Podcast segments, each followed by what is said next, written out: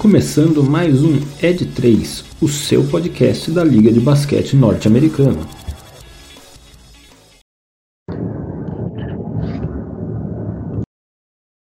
Sejam todos muito bem-vindos a mais um episódio do meu, do seu, do nosso podcast de NBA, o Ed 3. Estamos mais uma vez aqui, eu, Rafael Medeiros, com Gabriel Spangero e Michel Braga, nosso querido Mano Mixel, presentes nessa noite. Porém, essa noite temos convidado especial. Estamos aqui com o Ricardo Estabolito, do Jumper Brasil, conversando com a gente hoje. Vamos falar de dois principais temas nesse episódio, mas antes de chegarmos a eles, Ricardo, mais uma vez, obrigado, uma boa noite, seja bem-vindo ao Ed 3, é um prazer ter você aqui com a gente hoje. Boa noite, senhores, boa noite a todo mundo que acompanha o Ed 3. E estamos aí, vamos lá. Eu comecei aqui desvirtuando aqui já, tentando lembrar o draft 2010 aqui antes da gente começar a gravar. Beleza, né, O cara que ajuda a pauta desvirtuando o assunto é ótimo sempre, né? Estamos aí. Tamo aí.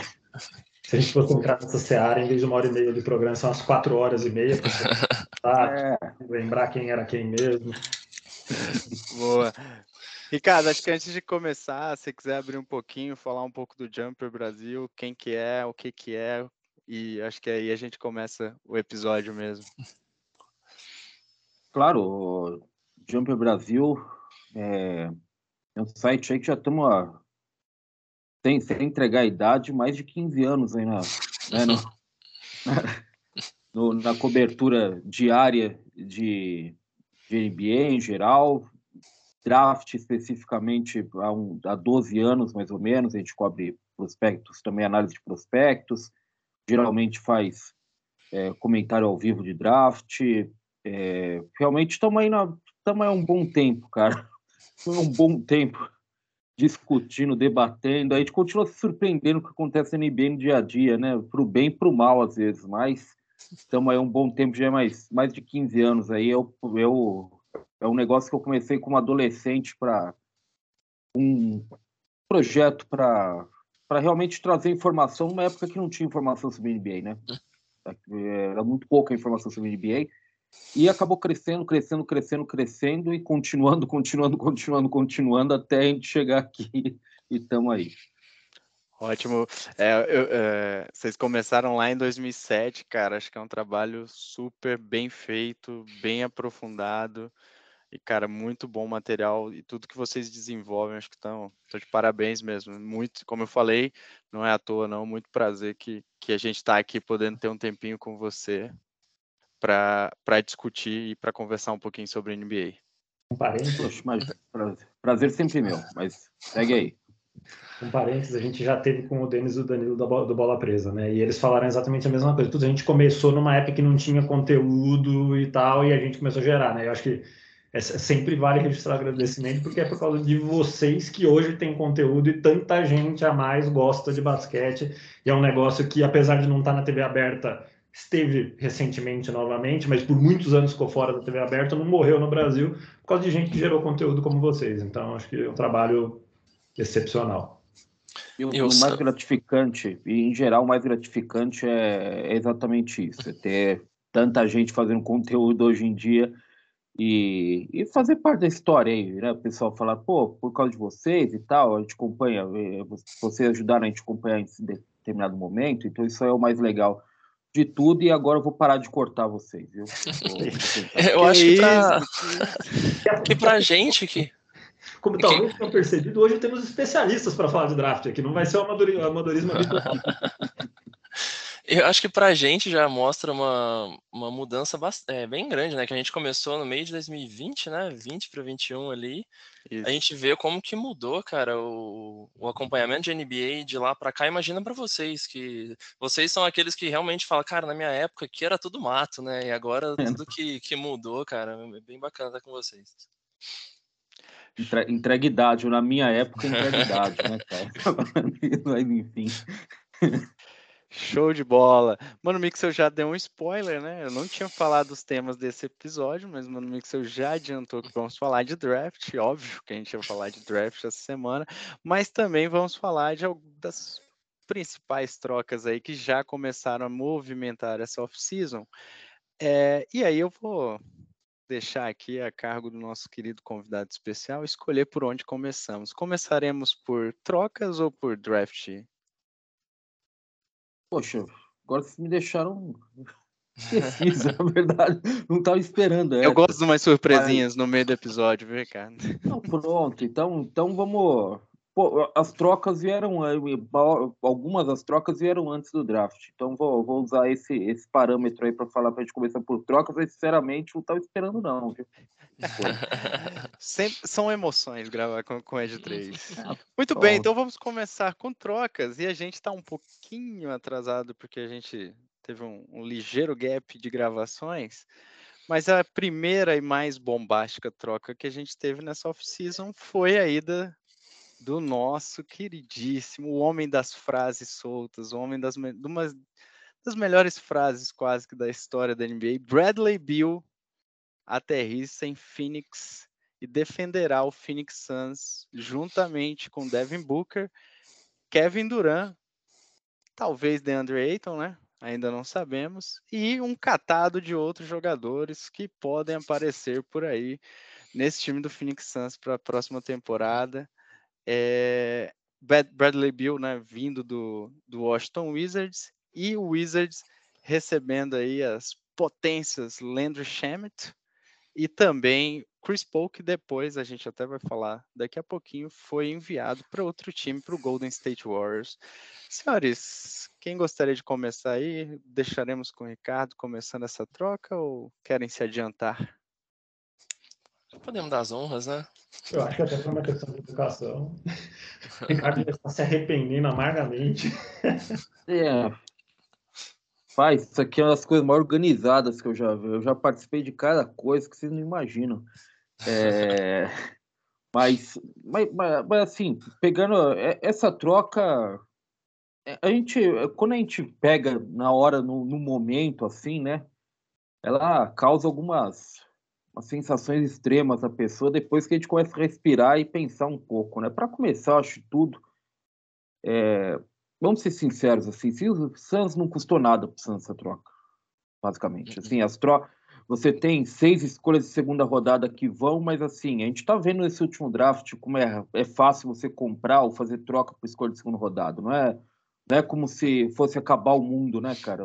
Você enviar um caminhão de escolha de segunda rodada. São ativos que, embora sejam valiosos, obviamente, qualquer ativo é valioso, mas são ativos que são muito voláteis, assim, né? Você, no dia do draft, escolha de segunda rodada, praticamente ninguém fica com a escolha de segunda rodada dele. Sempre está trocando de um lado para o outro, impressionante. O Boston acho que trocou três vezes uma mesma escolha de segunda rodada. É, né, foi, caiu de 25 para 31, 31 para 34, foi escolha 38. Então, assim, sabe, é muito, é muito volátil essa coisa de escolha de segunda rodada. E tem essas é, as swaps também, né, aquelas trocas de posição que vai ter que acontecer uma hecatombe para valer o pena para o Wizards trocar de posição com o Suns. Então, para o Suns custou muito pouco essa troca. E até por e a gente parte desse ponto para falar que risco, risco para o Suns, é, realmente é, é, pouco se partir da ideia que o Chris Paul também tá, já está com uma idade avançada, já tem problemas de lesão, já deixou o time em alguns momentos é, na mão, entre aspas. Então, é, é um pouco mais. É, o risco é, envolvido é muito pouco. É, a grande questão é você investir em um modelo que a gente está vendo que não está dando certo, esse modelo de astros e vamos rechear o elenco aí com contratos mínimos, com quem sobrar no mercado aí, né? Quem, quem aparecer, renovar aqui com quem a gente consegue, sabe? Esse é um modelo que está se provando, está provando que não está dando certo. É só se ver os últimos campeões da NBA, eles é, a gente a gente começa a temporada falando de determinados times, a gente vai ver no final esses times invariavelmente são decepções, esses times que, que reúnem vários astros. É, então, é, o que mais realmente te incomoda nessa troca para o lado do Suns é esse investimento em um modelo que não, não dá muito certo, essa reunião de astros que não está dando muito certo geralmente. O Bradley viu por si só, o risco não há na troca, o risco é ele, né? Porque ele realmente joga é, até antes da gravação, estava ouvindo vocês falarem, jogou 50 jogos na última temporada, aí 50 na última, 40 na anterior, é, exato. É, a impressão é que menos. A impressão é que joga umas 30 por ano. A impressão visual, digamos assim. O visual é que joga uns 30 por ano. Realmente é um jogador que, é, via de regra, você não consegue contar com ele. É, em quadra, vai dar muito. Em quadra, quando tiver os três bem, e quando a gente fala os três, o Devin Booker, o Kevin Durant e o Bradley Bill, vai dar certo entre os três, porque os três são muito bons. Então, uma coisa é você avaliar o Bradley Bill como a, a referência ofensiva do Washington, e aí você vai ter vários problemas com ele, ele é pouco eficiente em determinados, é, determinadas situações que ele utiliza bastante, enfim. É, sendo a terceira roda, né, sendo a terceira preocupação das defesas, é outra história. O Bradley Bill tende a ser muito bom é, dessa forma. E também tende a ser melhor, pode ser mais dosado, digamos assim, você pode poupar em certos momentos e tal, né? Mas é, é um modelo que não está dando muito certo. O Suns dá sinais de que não vai conseguir trocar o DeAndre Ayton por elenco, que é provavelmente o que eles queriam fazer. É, se não conseguir, é, é um problema, porque você fica um pouco defasado em termos de elenco. E, e, aqui, quando a gente for falar de elenco do Suns, aí é complicado, porque você vai ter o que o Suns pode fazer é muito pouco. Ele pode manter o Torrey Craig, que eu acho que é um bom jogador, é um jogador útil para a NBA de hoje. Vai manter o Jock Landale, que certas vezes foi mais útil do que o próprio DeAndre Ayton, na verdade, nos playoffs. para mim foi muito é, mais, inclusive. Então, e, e o resto é meio que o resto. O resto é o que tem lá. Você pode. O Suns vai fazer uma graça com um contrato mínimo, provavelmente pelo, pelo peso que tem, vai conseguir um ou dois veteranos pelo contrato mínimo, mas há um motivo para eles serem veteranos jogando pelo contrato mínimo. Eles não vão ser solução para você, provavelmente, em, em, alto nível, em altíssimo nível. Então, parte daí. Eu acho que, é um, eu acho que o Bradley Bill envolve muito pouco risco a troca, mas o problema é o que vem depois. O problema é a montagem de elenco, é, é investimento num, num, modelo que realmente não está dando certo. A gente está vendo os últimos campeões, cara. A gente começa falando de determinados times, ah, olha os caras juntos e tal, olha o Nets, olha o Clippers. Uhum. E esses times não chegam. E hoje em dia a gente está vendo que esses times não chegam. Né? Não, não é assim que se ganha. Entendeu? Não, próprio Lakers temporada passada. Ah, né? sempre o Lakers. Né, agora, né, sempre o Lakers, exatamente. É sempre o Lakers. A minha pergunta para vocês, Mano Mixel, Gabs, é quem arma esse time, né? Acho que uma das, uma das preocupações, pensando até num quinteto titular, é vai ser o Cameron Payne o armador titular desse time? Ele vai sair da, da sombra do banco do, do Phoenix Suns para armar ou a armação vai ficar dividida ali entre Booker, Duran e, e o Bradley Bill, e aí o Torrey Craig faz parte desse quinteto titular, como, como o Ricardo trouxe. Acho que já começa para mim uma dificuldade em montar esse primeiro quinteto do Suns, a, além, obviamente, de falar de profundidade de elenco, eu acho que isso acabou. Eu, eu acho que colocar o Cameron Payne para armar nesse time é a mesma coisa que você comprar um armamento nuclear e disparar usando um estilingue. Cara, você não tem Bradley Beal no time, Devin Booker, Kevin Durant para botar a bola na mão do Ken Payne para organizar o ataque. Sim, quem sou eu na fila do pão, podem fazer o que eles quiserem, mas eu acho que quem vai executar esse papel a maior parte do tempo quando tiver em quadra é o Bradley Bill, que para mim é o que é mais próximo de um armador. Eu, eu queria só trazer um pouco do, do outro lado agora, do, do Wizards também, dessa, dessa Nossa, troca. tem um lado, tem um outro lado do Wizards? Acho que tem, tem um outro lado que é se livrar, cara, do contrato, né? basicamente. Né? Acho que o lado do, do Wizards é, é realmente olhar, reconhecer a, a, cagada que eles fizeram com esse contrato absurdo que era do Bradley Bill, né? Que era. Eu lembro da época deles falando, ah, a gente deu esse contrato que tem tudo que ele quer pela consideração de todos os anos que ele estava aqui, por camaradagem ali, pô, que não faz sentido. Você tá numa NBA que é um, é um, um modelo Business, né? empresarial né? e, cara, você tem que ganhar dinheiro, você vai dar tudo que o cara quer. Ele fala, não, você vai trocar desse, desse time para esse. Não, não quero caramba, você dá um poder de fogo para ele ali contratualmente que é absurdo, né? Então acho que é realmente reconhecer que, que eles têm fizeram essa cagada e poxa, vamos recomeçar. É agora que que tá claramente aí eles estão partindo para esse processo de reconstrução. E, e eu, eu, já citei esse, esse time aqui algumas vezes, mas só puxando um gancho do que o Ricardo comentou, do pô, esse modelo de só super astros é, não funciona, você precisa de um time. O, o Rafa e o Mano Mix aqui já ouviram uns zilhões de vezes, acho que eles estão até cansados, ah, falando do, do, Detroit Pistons, dos Bad Boys lá atrás, do Isaiah Thomas comentando, né? Pô, qual que é o segredo do basquete? Que o segredo do basquete é o basquete coletivo. É, você ter times ali, não adianta você ter uma, duas estrelas, pô, traz de novo o exemplo recente do, do Nets, que, que não funcionou, e você tem um coletivo muito forte que consegue te levar a a lugares muito mais longe. Aí, em contrapartida, a gente tem o, o Miami Heat, né, que a gente já falou muito, que é um, elenco que mostrou muito esse coletivo, mas que também falta, tá faltando uma ou outra estrela ali para colaborar, né? Então, tipo, acho que tem que ser um, um, um, equilíbrio desses dois lados que leva todo mundo para mais longe onde eles quiserem. Né? É, acho que a gente deve falar de Miami Heat muito em breve. Eles, eu, eu acredito muito fortemente que eles vão tem que se mexer nessa off-season, senão o, o passinho que falta Senão vai ficar sempre chega. no. É, vai ficar nesse. Porra, quase. quase. chegamos lá, quase chegamos. E, e aí? É. Mas, cara, eu acho que pegando um pouco disso que, que vocês falaram, e principalmente desse teu ponto, Gabriel, que apesar de ter uma ótica do Wizards, eu acho que é para mim a grande preocupação. O Suns pega um contrato que para mim é o pior contrato que a NBA tem. Sim, sim, fala. Assim, eu acho que na troca eles anularam a cláusula de, de não. Eu acho que ele mantém. Manteve. Manteve. Manteve. Manteve. Mas isso eu não sei, eu, eu não sei se, sinceramente, eu não sei se faz enorme diferença ele ter ou não. Embora, embora eu espero que não, acho que não sei se faz enorme diferença, porque é, as retrocas de um jogador com esse tipo de contrato, com essa idade, se der errado no Santos, vai ser, o valor vai ser queda livre sempre, não tem jeito, cara. O valor daí ele não volta, né? Mesmo se tiver ou não, ele já acabou, o Suns engessou completamente já né, o cap salarial lá, estourando em quatro jogadores o, o limite, né?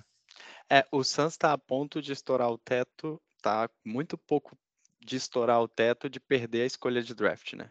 Uma das punições do novo acordo é caso você estoure lá o terceiro nível do cap salarial, que é onde o Suns está perto, ele perde um, ele perde a escolha, ele perde a escolha não, desculpa, ele vai para a última ele transforma posição. na última. Isso, ele vai para a última ele vira posição. trigésima. É, não, mas acho que é a, é a, última última, não é da primeira rodada. Não, não, se eu não me engano, se eu não me engano a primeira, eu acho que é a última das rodadas. Eu não, tenho, rodadas, eu não tenho certeza. Aliás, quem tem certeza sobre a nossa CBA, né, cara? É, ainda não foi é um negócio que é, é um negócio que sai uma notícia aqui, outra lá, muito complicado a gente também se preparar. É verdade. Mas dito isso, acho que e aí, para encerrar essa troca do, do Suns, vocês acham que era o momento realmente de deixar o Chris Paul? De... Esse time deu muito certo há que, três temporadas atrás, principalmente, né? Quando foi para a final com, contra o Bucks. É, e teve ali um 2 a 0 iniciando muito bem a final de, de, de, NBA. A gente aqui, nós três, super empolgados com aquele time do Suns, a gente acreditava e foi iludido, né? Amamos demais aquele time, mas é, era o momento realmente de se desfazer, por mais que a idade do Chris Paul pese nessa decisão, por mais que o Chris Paul eventualmente se lesione em playoffs, como aconteceu em todos os anos praticamente da carreira dele era, era o momento de perder tudo isso ou era o momento de talvez trazer uma outra peça, outras peças para encaixar um pouco mais nesse elenco? Minha maior decepção de playoff foi quando o Chris Paul machucou no jogo 5 contra o Houston e Warriors. Eu tinha certeza que aquele ano o Houston ia ganhar do Warriors e até naqueles jogos 6 e 7 lá. vou, aproveitar que eu comecei a falar. Vou falar. Eu, eu acho que de três anos para cá esse time ele veio decaindo e eu acho que se eles queriam aproveitar uma janela de oportunidade de título, que na verdade eles criam de fato uma necessidade de aproveitar uma janela a partir do momento que eles trazem o Duran, né? Porque antes disso você tinha o Chris Paul, mas você não tinha todos os seus ativos do futuro penhorados, você não tinha o seu cap estourado nesse nível. Então, a partir do momento que eles trazem o Kevin Durant, eles criam uma janela estreita de chance de título de fato a partir daí, assim, para mim é discutir assim, dado que você tomou uma decisão muito questionável, né? Será que todo o resto não, não se torna questionável também? Assim, a troca em si do Bill, eu concordo com o Ricardo. muito pouco a perder. Mas eles estão numa situação que eles têm talvez dois, duas, três chances de ser campeão. E a hora que isso aí acabar, eles não vão ter os jogadores, eles não vão ter picks para draftar ou ativos para trocar, eles vão ter que fazer um rebuild é do zero mesmo, é tentando se livrar dos contratos, pegando free agent, draftando na segunda rodada, bem que nem tem as picks de segunda rodada, né? Mas enfim. É, é bastante questionável o jeito de construção. O exemplo que vocês deram do Nets, que tem semelhanças, eu acho que a tentativa do Nets era muito melhor do que a do, do Suns, por mais que ela tenha dado errado e tivesse seus problemas. Muito melhor, muito melhor. Você tinha é gente para apoiar, né? Até por exato, porque quando você olha o elenco do Nets, você ainda tinha um banco de reservas, tinha profundidade, né? Agora, e aí, cara... Não deu certo por causa de lesão, você não poderia, e quase deu. Chegaram num jogo 7 contra o Bucks, que com gente lesionada não chegaram por uma bola na final. A questão elenco, por exemplo, o Nets tem, o Clippers tem elenco, o Clippers tem o melhor elenco da NBA por anos consecutivos, provavelmente. A grande questão com Astros especificamente é que Astros são pessoas difíceis de gerir. Então, assim, na, nada nada impede o Kyrie Irving de acordar um belo dia e despirocar e falar quero ir embora, sabe? Esse é o grande problema às vezes. Os Astros são difíceis de se lidar. Nesse sentido, pelo menos o Suns parte um ponto um pouco mais positivo, porque você tem um Bradley Bill que não é simples ele levantar e falar que quer ser trocado agora, porque já foi trocado por nada já tem uma situação contratual, já percebeu que não pode, não, não pode se dar o luxo de, de, de, fazer isso. O Devin Booker tem uma relação com o Suns que, que vai além desse. Ele começou lá, né, de fato, então ele vai além dessa coisa de. Ah, tô aqui, mas daqui dois anos vou para lá, que lá é mais fácil ganhar e tal. É, então parte um pouquinho melhor daqui, mas você tem menos, bem menos elenco. Né? É, é, é muito, esse, é, esse é o grande problema. Quando você junta, quando você tem essas reuniões de astros, que é, você tem tantas variáveis, é, um, é, uma bola de neve tão grande do que pode, do que pode de fato dar, dar errado, a gente percebe ao longo do tempo, por causa de, uma, de um processo de empoderamento de jogador, de tudo isso que a gente está vendo nos últimos anos na liga, e é, é realmente é, é, é, é, até difícil da gente analisar, porque é, tão, é, tão volátil o negócio também, assim como a escolha de segunda rodada é tão volátil, né, que Deus sabe o que vai acontecer, mas sobre trocar o Chris Paul, é, assim, já que está indo tudo mesmo, está entregando tudo, né, pô, posso conseguir um cara oito anos mais novo e tal, que nem o Bradley Beal em relação ao Chris Paul, vambora. Acho que é muito do, do novo dono também, querendo mostrar, tipo, Sim, e dando um all-in claro. ali, né? Porque ele já trouxe o Duran, que foi achar o, o, ponto principal ali, né? Aquela virada de chave da troca dos técnicos para falar, pô, vamos trazer a troca agora do técnico, o Monte Williams saindo, e agora ele falou, cara, vamos, o que a gente tem para perder? Vamos aí, vai pagar zilhões de multas aí e tudo mais, cara, vai, agora... mas vamos tentar. Imagina a cabeça do Frank Vogel olhando assim, rapaz, eu já vi esse filme no Lakers. Não deu certo comigo e eu vou ver esse filme aqui de novo. É isso mesmo. Tudo bem que os jogadores aqui no Suns são um pouco mais novos, estão em um momento diferente da carreira do Lakers, mas não muda muito, muito assim na minha visão, não. Acho que ainda tem isso, né? Você ainda tem um Frank Vogel chegando, iniciando um trabalho, e eu concordo muito contigo, cara. É, assim, gerenciar essa turma é muito complicado. E a gente pega, você deu o exemplo do, do Kyrie Irving, Ricardo. O Bradley Beal tem uma mentalidade que, que é uma incógnita.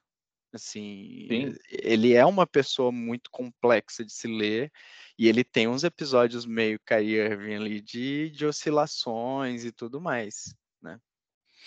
É um cara complicado. assim, né?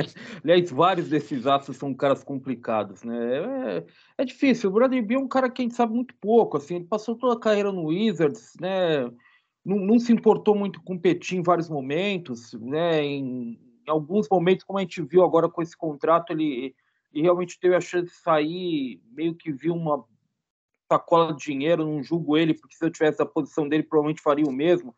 E, sabe, falou, dane-se competitividade, vou ficar, mas me dá um, uma cláusula de veto aí que eu quero, que o que é meu eu quero proteger. Então, é um cara que, sei lá, não sei se dá para contar com ele tanto em quadra quanto fora, sabe? Eu acho uma, um cara que algumas decisões dele são bem complicadas mesmo de ler.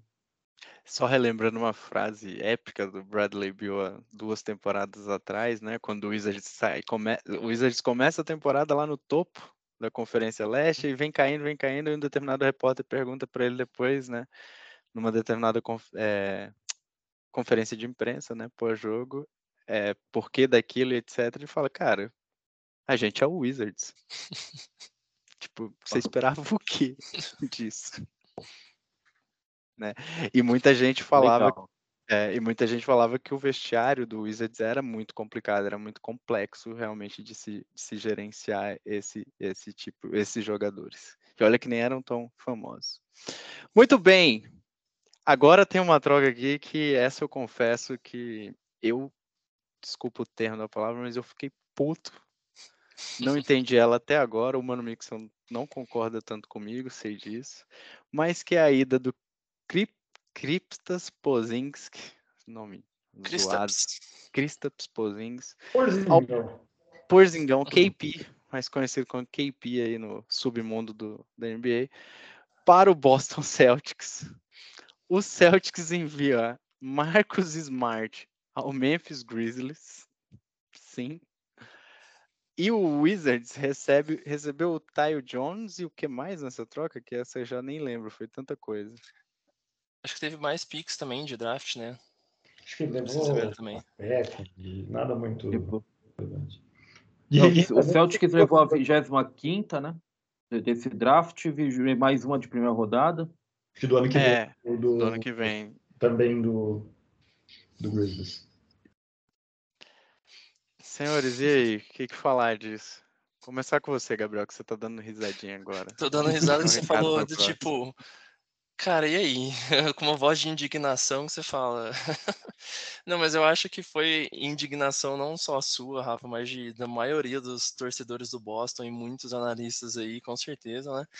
Que, cara, beleza, quer tentar trazer um cara alto para te dar um pouco mais de tamanho. O, a gente estava vendo aqui, né, antes de, de começar, estava falando com o Mano Mixel, os números do, do Porzinski da temporada passada, pô, então são números bons, tá? Aqui com uma média de 23 pontos por jogo, seus 8 rebotes, 1.5 blocos, então assim, é um cara que, que tem o seu, seu papel de proteção de aro ali também, e talvez eles queiram encaixar como um substituto ali, como pelo Robert Williams, que está sempre se lesionando ali também, e um e o Al Horford que está envelhecendo. Talvez dá para pegar um pouco desse ângulo e tentar trazer um pouco do, dessa visão, do, tentando olhar pelo lado positivo. É, lado negativo, ele é um cara que sempre muito individualista ali, que ele gosta de ter a bola na mão para finalizar, né, que a gente sabe que é o, o pior Boston que, que a gente vê no, vem vendo nos últimos jogos, né? Aquele Boston que o Jalen Brown, Jason Tatum sempre coloca a bola embaixo do braço e fala, pô, deixa eu resolver sozinho. E não é o melhor Boston que a gente, que a gente vê. A gente sabe que ele dando um, um passo para o lado, dois passos para o lado, você consegue tirar muito mais desse time. É, só cara, a gente tem alguns problemas de lesão também, que ele é, acaba enfrentando. É, e muito o Porzinski é aquele cara que, que, muita gente fala que ele é muito soft, né? Aquele pivô que é mais molenga ali, alguma coisa nesse sentido. E olhando pelo lado do Boston, cara, por que, que você mandou o Smart, que é basicamente a cara do time ali, né? Aquele cara que, é, que tem a garra, que foi muito um líder de vestiário também. Eu lembro dele na temporada, duas temporadas passadas, né? Com aquele rolo que tava com que o Emil Doca também, né, deu de vestiário lá, ele e o Emil Doca foram responsáveis ali por dar uma organizada no vestiário, naquele clima tenso.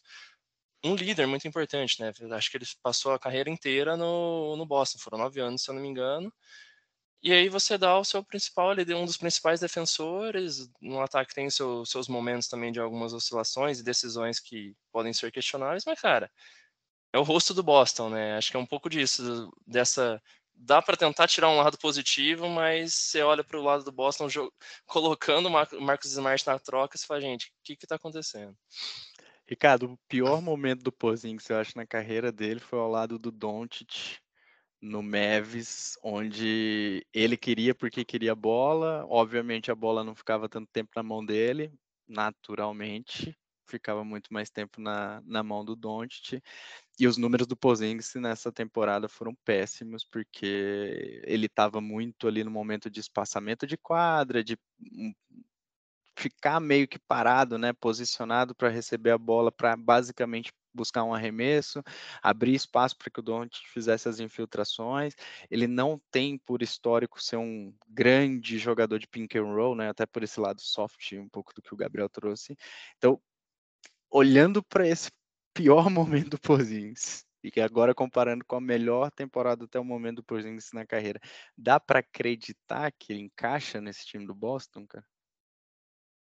Olha, tem que acreditar que encaixa, né? Tem que dar o voto de confiança aí pro, pro Brad Stevens e tal, que certamente sabe mais basquete do que eu. Então ele deve estar tá vendo alguma coisa que, que realmente faz sentido. É...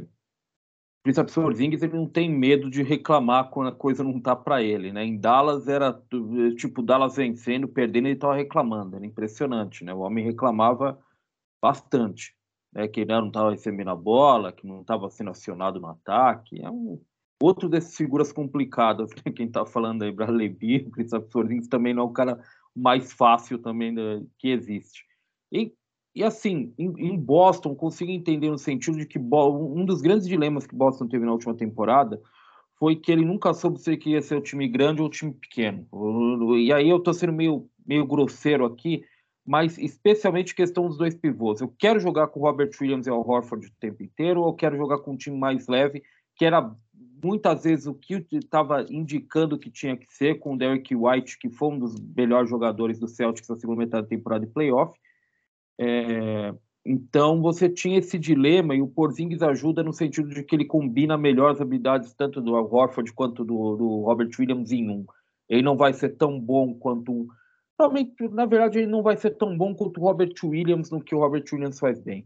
O Al Horford, eu acho que hoje, até pela idade, ele faz, ele, ele, por exemplo, o espaçamento de quadra que o Al Horford dá, ele dá melhor, provavelmente, ele entrega melhor do que o Horford nesse momento, ou de, pelo menos de uma forma mais consistente. Mas é, é um jogador, eu, eu acho que esse é o atrativo que se vê. É um jogador que sabe, o dilema que a gente tem, eu acho que ele ajuda a resolver um pouco melhor esse dilema. Eu acho que eu vou ter um jogador, eu vou poder jogar com um pivô sem culpa, provavelmente porque ele é um cara que combina melhor as habilidades dos dois pivôs que eu quero e que geralmente eu preciso ter em quadra. É, assim, é, é, o que eu consigo ver de, de motivação nessa troca. Agora, é, outra, outra questão da troca é que, assim, tentaram o Brogdon primeiro, não deu certo com a lesão do Brogdon, depois teve que sair com o Smart. Então é muito claro que o problema, para mim, não é o Brogdon, não é o Smart. O problema é realmente equilibrar o elenco. É o que o Brad Stevens está falando. Precisa equilibrar esse elenco, ia ter que fazer mudanças para equilibrar esse elenco. O que a gente não esperava é que isso fosse custar o Marcos Smart. Mas, é, é, né? Há quem, diga, há quem diga que o Celtics tentar, tentou ou tentaria, né? Assim, Brogdon, próprio Derek White, Grant Williams, até chegar no Smart, que foi meio que casou, né? E teve que ser. E, e, foi um bom valor a troca. Assim, Kristaps Porzingis, duas escolhas de primeira rodada de draft, vendeu bem o Marcus Smart. O problema é que não é o momento de vender o Marcus Smart, aparentemente, né? Assim, ele é... Né, ele encapsula muitas coisas que a gente vê de positivo no, no Celtics, até em termos de atitude, né? E ele é um grande, é, é um, é um grande achado para o Grizzlies, né? Que repõe o Dylan Brooks com um cara que eu acho que joga joga mais da forma que o Grizzlies gostaria do que o Dylan Brooks, que é realmente um trem desgovernado muitas vezes, né? Aproveitando esse teu gancho, ia perguntar exatamente isso para o Mano Mix. O Mano Mix, olhando para o Grizzlies, você tem os dois últimos melhores defensores da, da temporada no mesmo time, né? O JJJ, Jerry Jackson Jr., e o Marcos Smart no mesmo time, e principalmente o Marcos Smart, né, no momento em que o Jamoran vai perder seus 25 jogos é, inicialmente da, da suspensão nessa temporada que vai entrar. Então, acho que além de repor o Dylan Brooks, que eu acho que o Marcos Smart nem é reposição para o Dylan Brooks, ele é, é, elevar a barra muito, é, você ainda tem uma opção para o teu principal armador, né, para o Jamoran, que acabou, vai perder aí seu um terço, quase um quarto da, da temporada que vem. Eu acho que essa troca é maravilhosa para o Grizzlies. E eu, eu, concordo com o Ricardo, não é nem tanto uma questão de valor. Porque, putz, tem duas first picks ali. Acho que a desse ano foi lá uma 25, não consigo imaginar sendo muito diferente disso ano que vem. É, se eu não me engano, já é do ano que vem, enfim, mas não consigo imaginar sendo muito diferente disso. Mas mesmo assim, você está dando duas first picks e do ponto de vista do Grizzlies, o, o Tyus Jones, que é um armador, acho que para a carreira do Tyus Jones vai ser bom. Ele vai em algum lugar ele vai encontrar espaço nesses movimentos que talvez ainda vão acontecer, talvez no próprio Washington, mas enfim. Agora, quando a gente olha para o Grizzlies, é um ótimo upgrade em relação ao Brooks. E com é, é, um upgrade de basquete, eu gosto do basquete do Marcus Smart, mas tem mais um ponto para mim que é um upgrade muito importante. Esse time do Grizzlies tem um problema de atitude, que não é só no Dylan Brooks. Tá? Não precisamos nem falar do que o Jamoran andou fazendo.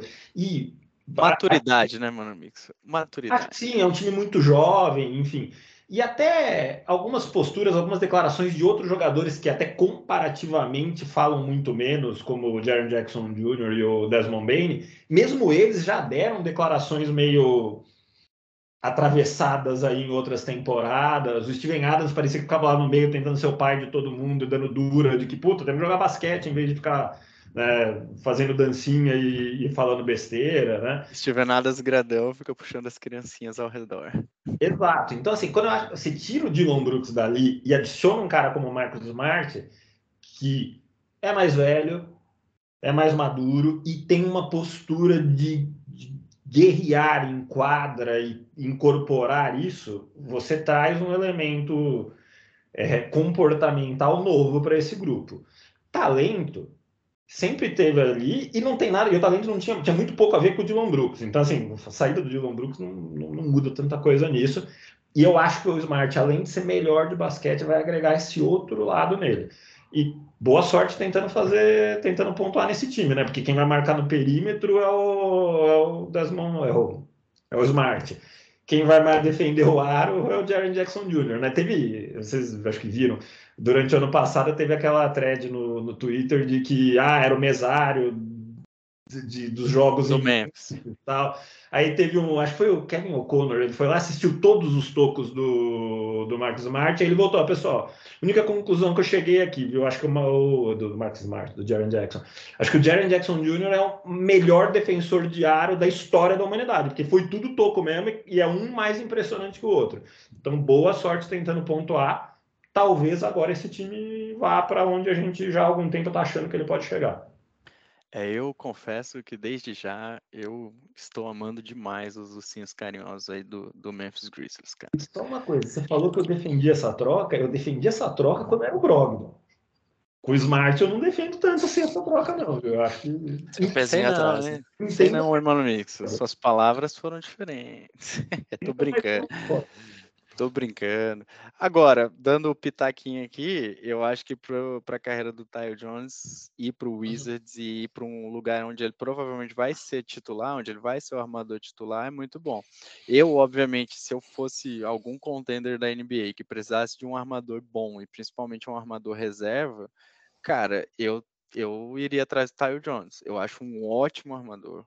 Eu acho que o time do Grizzlies muitas vezes, inclusive, crescia com ele na armação quando ele, principalmente nos momentos que o Jamoran precisou sair, machucou, teve esse problema de, de atitude do Jamoran, ele conseguia manter um nível de basquete muito, muito, muito bom. Eu acho que ele é um cara muito é, completo, assim, não é um jogador que é só uma determinada coisa. Acho que o, o Jones consegue entregar muito coletivamente para o time, principalmente.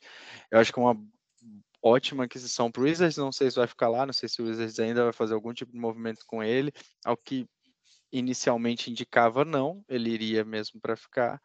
Mas eu, se eu fosse algum time aí procurando um armador reserva, cara, com certeza iria atrás desse, desse. Não é mais moleque, não é tão novo, o Tyler Jones, mas ainda tem bastante tempo, bastante lenha para queimar aí nessa, nessa NBA moderna. Você ia falar algo, Gabi? Te cortei? Não? Não. Mais Só algum, concordando. Mais algum ponto dessa troca que vocês queiram dar algum pitaco ou podemos passar para a próxima?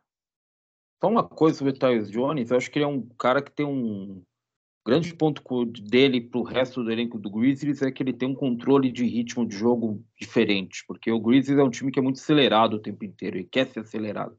Né? Até jogar no ritmo Jamoran, dos jovens e tal. O Tyus Jones baixa um pouco a poeira. Quando você precisa criar alguma coisa de fato, quando um jogo exige um, um ritmo mais cadenciado, o Tyus Jones trazia isso. Então era muito claro que em certos momentos cabia melhor ele controlando tudo do que até mesmo o Jamoran. Mas é, Wizards vai, o Wizards provavelmente vai usar ele para aumentar é, valor, né? Então vai jogar ele lá, vai deixar como titular e vai ter muita gente interessada aí mais para frente, certamente nele. Com certeza, acho que boa, ótima aquisição, ótima aquisição, quer seja para fazer valor, quer seja mesmo para uma montagem de time, se isso for acontecer. Muito bem, meus amigos, e para encerrar, apesar que a gente teve uma ontem, né? Dá para falar também.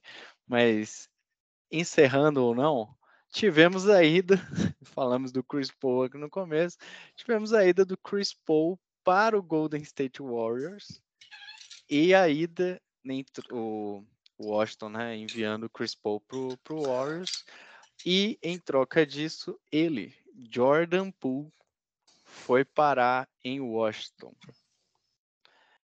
Amigos, e aí? Ricardo, que, que falar dessa troca? Acho que para o Warriors, como armador reserva, entre aspas, é uma baita aquisição. Hein? Tem, é uma aquisição que chama atenção pelo da começo, né? Para começar, né? Para o Jumper é ótimo, por exemplo, né, cara? Se põe lá na capa do Jumper, explode, né, cara? Torcida do Warriors parece em peso e tal próprio torcedor do Lakers, que esperava que ele fosse né, dispensado, talvez, torcedor do Clippers e tal. Nossa, uma beleza do site. Mas é, eu, eu acho que é um pouco. Primeiro, é, é tudo, acho que tudo que a gente está comentando aqui tem a ver com o novo acordo coletivo de trabalho de alguma forma. É muito difícil você ter 30 milhões investidos num jogador que te entregou tão pouco na temporada quanto o Jordan Poole. Jordan Poole entregou Realmente é muito claro que o Jordan Poole, se ele não estiver entregando o máximo dele no ataque, ele não se paga em quadro. Ele vai ser atacado na defesa o tempo inteiro, ele não, vai ser muito difícil. É muito difícil você ter ele. Ele é um daqueles caras que foi agente livre no momento muito certo para ele e assinou um belíssimo contrato, é, merecido naquele momento, mas complicado para você gerir mais para frente, especialmente nessa situação agora. É, eu, o, a aquisição do Chris Paul, para mim, tem muito a ver com o que o Warriors viu nos playoffs. Obviamente, né, geralmente todas as movimentações dos times que vão aos playoffs têm a ver com como eles perderam, mas é, tanto na série contra o Kings quanto na série contra o Lakers, o Warriors, em alguns momentos, ele foi obrigado a meio que sair do estilo dele e jogar de uma forma um pouquinho mais tradicional, um pouquinho mais, vamos lá, pick and roll, para iniciar o ataque, uma coisa mais tradicional. Eu acho que o o Steve Kerr olhou para a quadra e ficou meio assustado, porque só o Stephen Curry pode fazer isso para ele, né, cara? Né, assim, é, foi meio assustador. O Warriors ficou, para o que o Warriors é ao longo desses oito anos em termos de jogo ofensivo, e ficou extremamente é, unidimensional em alguns momentos, porque era só o Stephen Curry quem conseguia iniciar. Ao longo da temporada, quando o Stephen Curry não jogou, já era um time que assim não conseguia tirar o Draymond Green da quadra, porque senão não tinha criação nenhuma.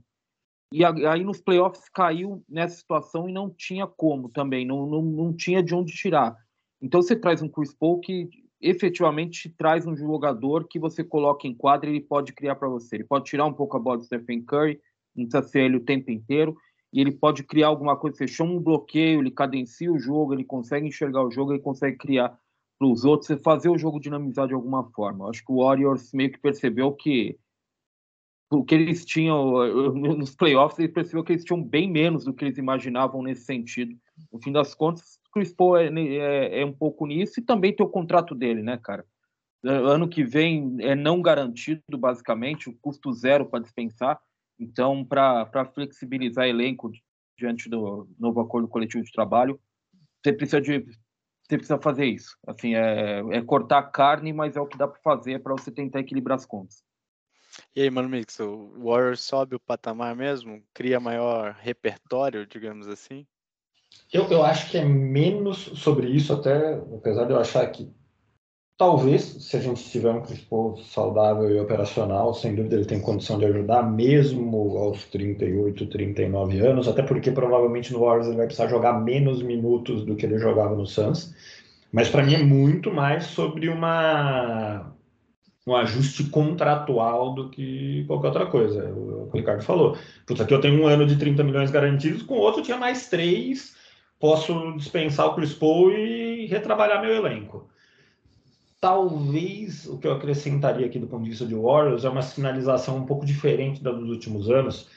Warriors tem muito aquela ideia de ser uma dinastia contínua e perpétua, né? Que é, por, por definição, uma coisa muito difícil de ser atingida. Quase uma religião esse negócio aí. em, em que eles tentavam ao mesmo tempo estar ali trabalhando jogadores jovens para ter ali uma substituição na linha do tempo quando os principais estivessem saindo.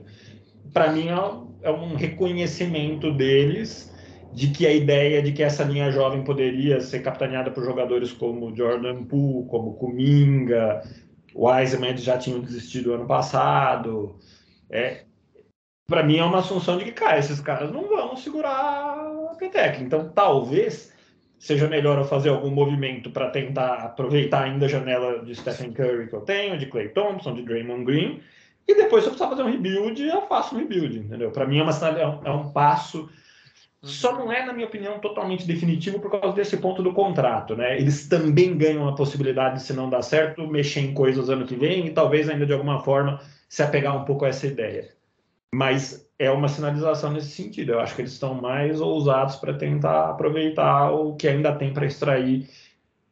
Eles têm um talento geracional em quadra falamos muito disso esses tempos por causa do Embanyama, mas eles têm um, talento geracional consolidado, reconhecido, indiscutível nos últimos anos de produtividade extrema dele.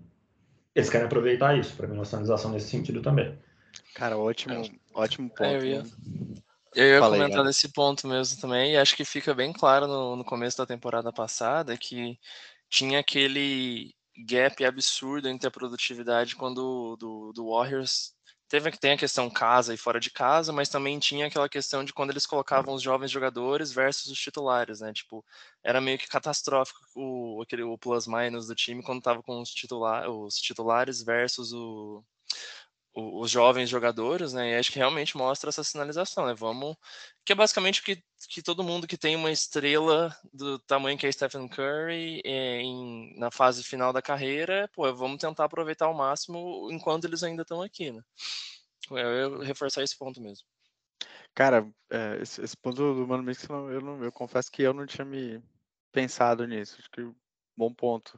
Tem muita gente, e aí é especulação também, né? Não, não é informação isso, mas muita gente especulando que esse movimento do Chris Paul é muito parecido com o movimento que o Warriors fez no D'Angelo Russell, né? Ele traz o D'Angelo Russell, aproveita ali um determinado tempo e depois que dá uma recuperada, entre aspas, assim, ele troca o D'Angelo Russell e na época ele eh, faz a aquisição do Andrew Wiggins lá com o Minnesota Timberwolves, né? Que posteriormente deu muito certo. Não sei se é isso que vai acontecer, mas muita gente especulando que poderia ser meio que um reaproveitamento do Chris Paul, troco depois o Chris Paul por algo bom ao longo da temporada e volto a rechear. Mas esse ponto do Ricardo, eu acho que, que é importante. Eu acho que principalmente quando você pega a série contra o Lakers, porque minha visão assim, o o Kings, até falei isso um pouco, né? Assistiu, eu sou torcedor do Kings, tá, Ricardo? Mas é, assistir o jogo Kings e Warriors, é, é, não me pergunte por quê, mas eu sou. É, assistir o jogo Kings e Warriors tinha, tinha um momento que você perdia o fôlego, né? Tipo, é, era extremamente acelerado e um jogo de ritmo muito alto, né? Com placares muito altos. Acho que uma das coisas que o Lakers fez muito bem foi cadenciar um pouco mais esse jogo, principalmente com uma dominância muito grande do garrafão, é, principalmente defensivamente ali com Anthony Davis, e que isso meio que congelou um pouco o jogo do Warriors do, da forma como você falou. É, olhar para o jogo do Warriors e achar que é só arremesso de três é ser muito simples na, na análise desse basquete coletivo que, que, esse time joga. Eu acho que esse jogo começa principalmente na criação do garrafão, mas que necessita, obviamente, de uma movimentação muito grande desses jogadores.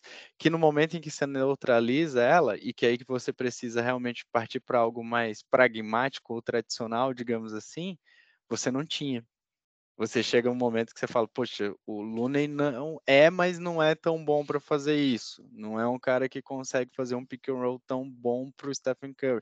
O Curry é o cara que consegue fazer, o Clay Thompson não consegue. O Andrew Wiggins não consegue, porque o cara já está acostumado com aquilo. Então, o Jordan Poole a gente já falou, tinha essa temporada muito mais baixos do que altos no ataque e continuava sendo uma altíssima vulnerabilidade defensiva.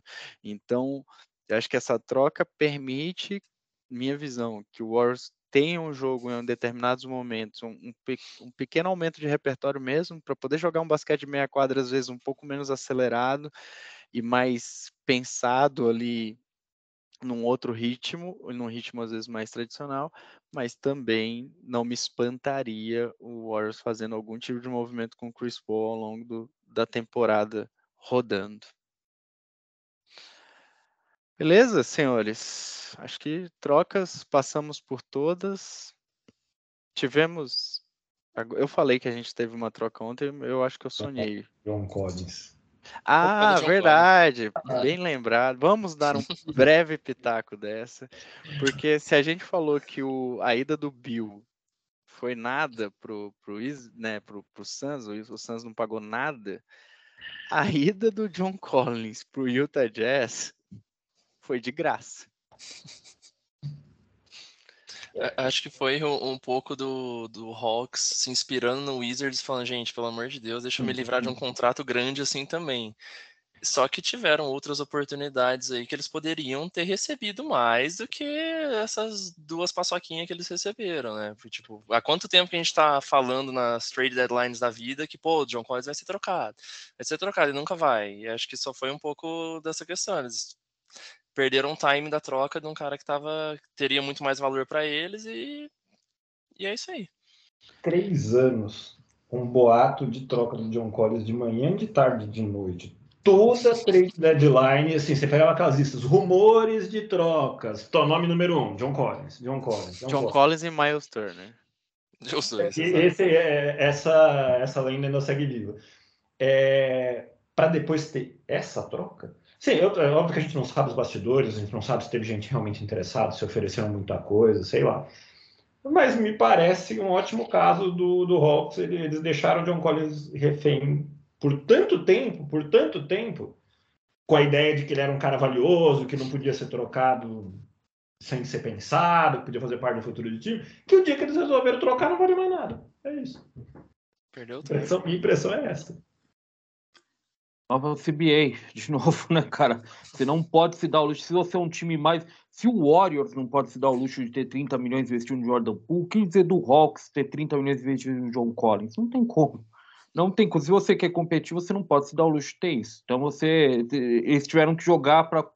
Tiveram que jogar para cima e quem pegasse, parabéns, né? É, é, e, e o Jazz estava lá pronto para pegar.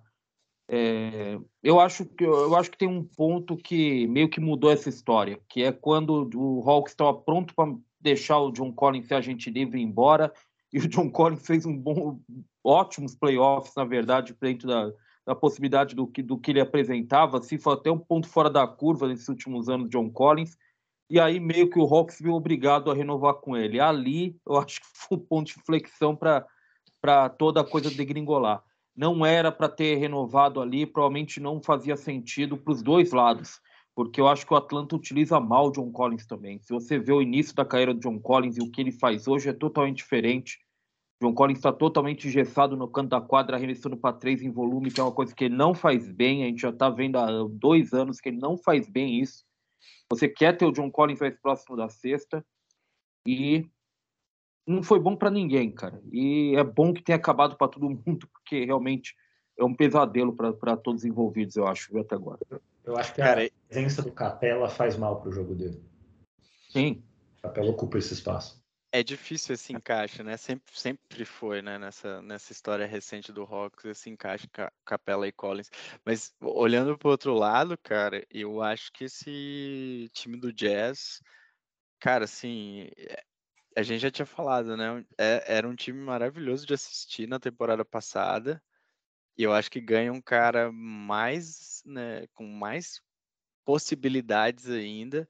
Me interessa muito assistir esse time do, do Utah Jazz essa temporada, é, com tudo isso que está acontecendo, com uma equipe nova, com um monte de pique ainda para acontecer.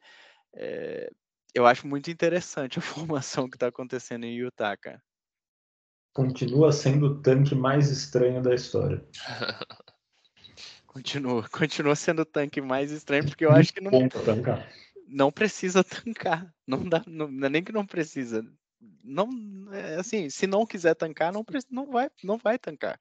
Só vai tancar realmente se, se quiser tancar, porque o time dá para competir, cara. O time do, do, do, Jazz, da forma como ele está tá sendo construído, é muito bom. E o último pitaco aqui, principalmente, eu concordo em gênero, número e grau com o Ricardo. A renovação do John Collins foi onde tudo deu errado. Pagou-se um valor muito caro, renovou-se num, no momento mais alto da carreira, assim, do que ele vinha fazendo, num ótimo momento cara, que o Hawks. Eu lembro da gente falando isso aqui, que o Hawks se apaixonou um pouco por aquele elenco, né? Falou, putz, é minha chance, me apaixono por aquilo e vou dar tudo que preciso for para manter essa galera aqui. Né? E aí, ano passado ainda. Tem... Eu desculpa. Não, não, eu que peço desculpa, que eu te cortei. Eu, eu, me desculpa, mas tanto que agora você vê muita gente falando que boa parte do elenco do Hawks está disponível para troca. De André Hunter, já teve o Capela aí que teve negociação com, com o Mavericks, né? Ou seja, é, eles, perceberam, eles meio que se fecharam com aquele elenco e agora estão percebendo que, hum, sabe, talvez a gente tenha exagerado um pouquinho. Exato, exato. Muito bem, meus amigos, falamos de trocas. Vamos emendar o, o draft para falarmos um pouquinho do draft ou vamos dar uma segurada aqui? Emendamos? Se, se Ricardo puder, a gente manda o top 5 pelo menos do draft com celeridade para não deixar passar em branco, né? Então vamos emendar, vamos a um emendamento. Muito bem, esse draft, para surpresa de zero pessoas, tivemos, falando, vamos falar mais surpresas ainda dentro desse top 5, né? Mas tivemos a escolha de Vitor Mbanyama, o francês, indo para o San Antonio Spurs na primeira escolha. Ricardo, o que esperar? É realmente um talento geracional? É um cara que pode mudar a NBA? É, é, um cara que pode mudar a história do San Antonio Spurs, como ela vem sendo construída pós, né? Toda a, a gente falou muito de dinastias, mas o Spurs sim foi uma foi uma grande dinastia durante muito tempo, com cinco títulos aí. É, o que, que, a gente pode esperar realmente desse francês? É tudo isso que está todo mundo falando ou é muito mais hype do que verdade? Cara, eu, eu acho que é de verdade. Agora, é, lógico, a gente não pode colocar a mão no fogo por nada na NBA em geral, mas é, é, ele é provavelmente o melhor. Assim, eu estava falando, né? Eu tô mais ou menos no Jumper 2010, mais ou menos fazendo draft, de fato, fazendo ficha de prospecto, analisando prospecto, fazendo análise ao vivo, enfim. É, ele provavelmente é o melhor prospecto que, que a gente já viu. E tiveram um grande, obviamente tiveram grandes prospectos nesse caminho, né? Teve pô, talentos geracionais, Anthony Davis, o Zion agora, né, que é um bom exemplo do porquê eu não coloco a mão no fogo de qualquer jeito por qualquer um, né? O Zion também é um talento geracional e, e você vê como como está andando aí a carreira dele. Mas o, o grande ponto com o Ibaniama é que figuras, o corpo dele, o, o tipo físico dele já é difícil de aparecer. A gente já não vê todo dia. Agora, o típico tipo físico dele, fazendo o que ele faz em quadra, com a versatilidade que ele te entrega, é, é, é o combo. É, ele, esse é o grande ponto. A gente nunca viu um jogador de. Mediram, parece ele agora, ele tem a altura dele um pouquinho menor do que as projeções que se tinha também, era um pouco exagerado, né? E tem sete pés, três e meio, se não me engano. Falava em sete cinco, sete seis.